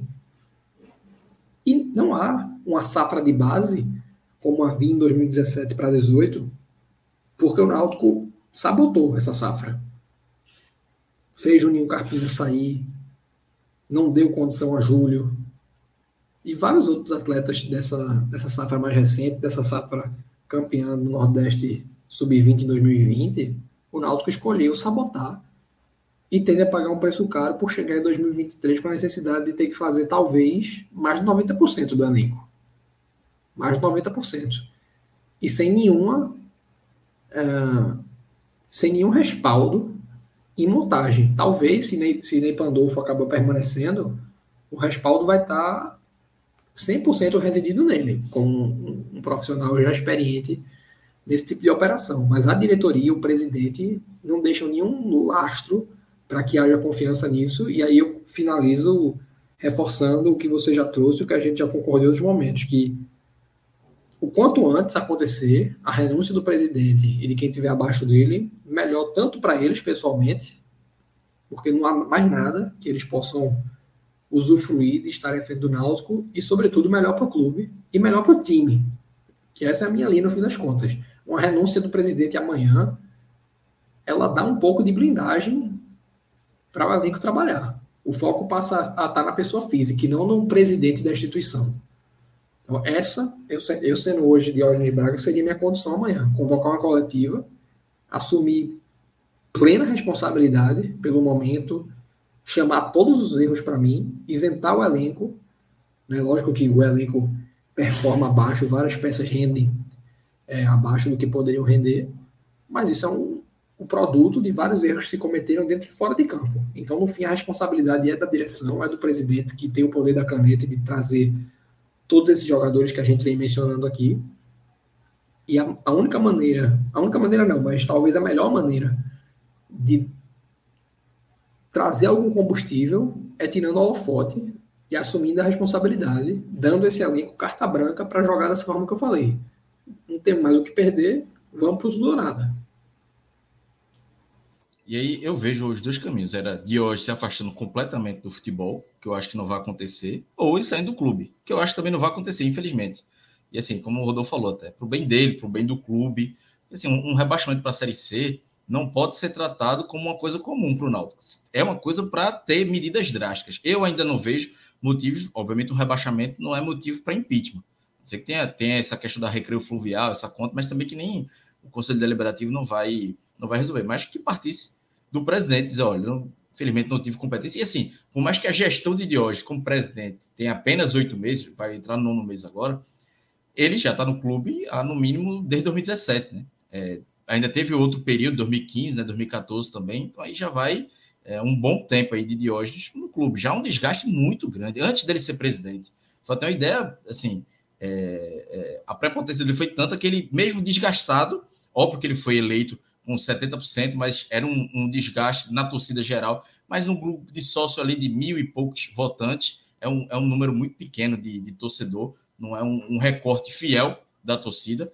O recorte fiel que a gente vê nessa arquibancada, a torcida pedindo fora de hoje. Né? Então vamos ver se acontecer. Acho muito difícil, mas seria aí uma última esperança aí para o Náutico é, para esse ano e visando 2023. Mas vamos ficando por aqui. Rodolfo, tem mais alguma coisa para adicionar? Está com 2 horas e 40 minutos. Não, aí precisa liberar a turma e liberar a gente, porque a noite foi Exatamente. É, hoje, Hoje foi pesado. Mas é isso, galera. Valeu, Rodolfo. Valeu aí. Acho que é Rodrigão, né, que tá, quem tá na, na parte técnica aí. É, valeu a audiência da galera é, desde o início. E é isso. Vamos voltar aí. Tem, tem live do Bahia, tem live do, do tem Náutico sexta-feira de novo. Voltaremos aqui na sexta-feira. Tem esporte no sábado e por aí vai. Temos, temos uma programação completa. Valeu todo mundo que ficou aqui até o final, que acompanhou em algum momento. Valeu, Rodolfo, Rodrigão, todo mundo, Fred, Cássio, que passaram por aqui, Pedro também. Um abraço, galera, e até a próxima. Valeu!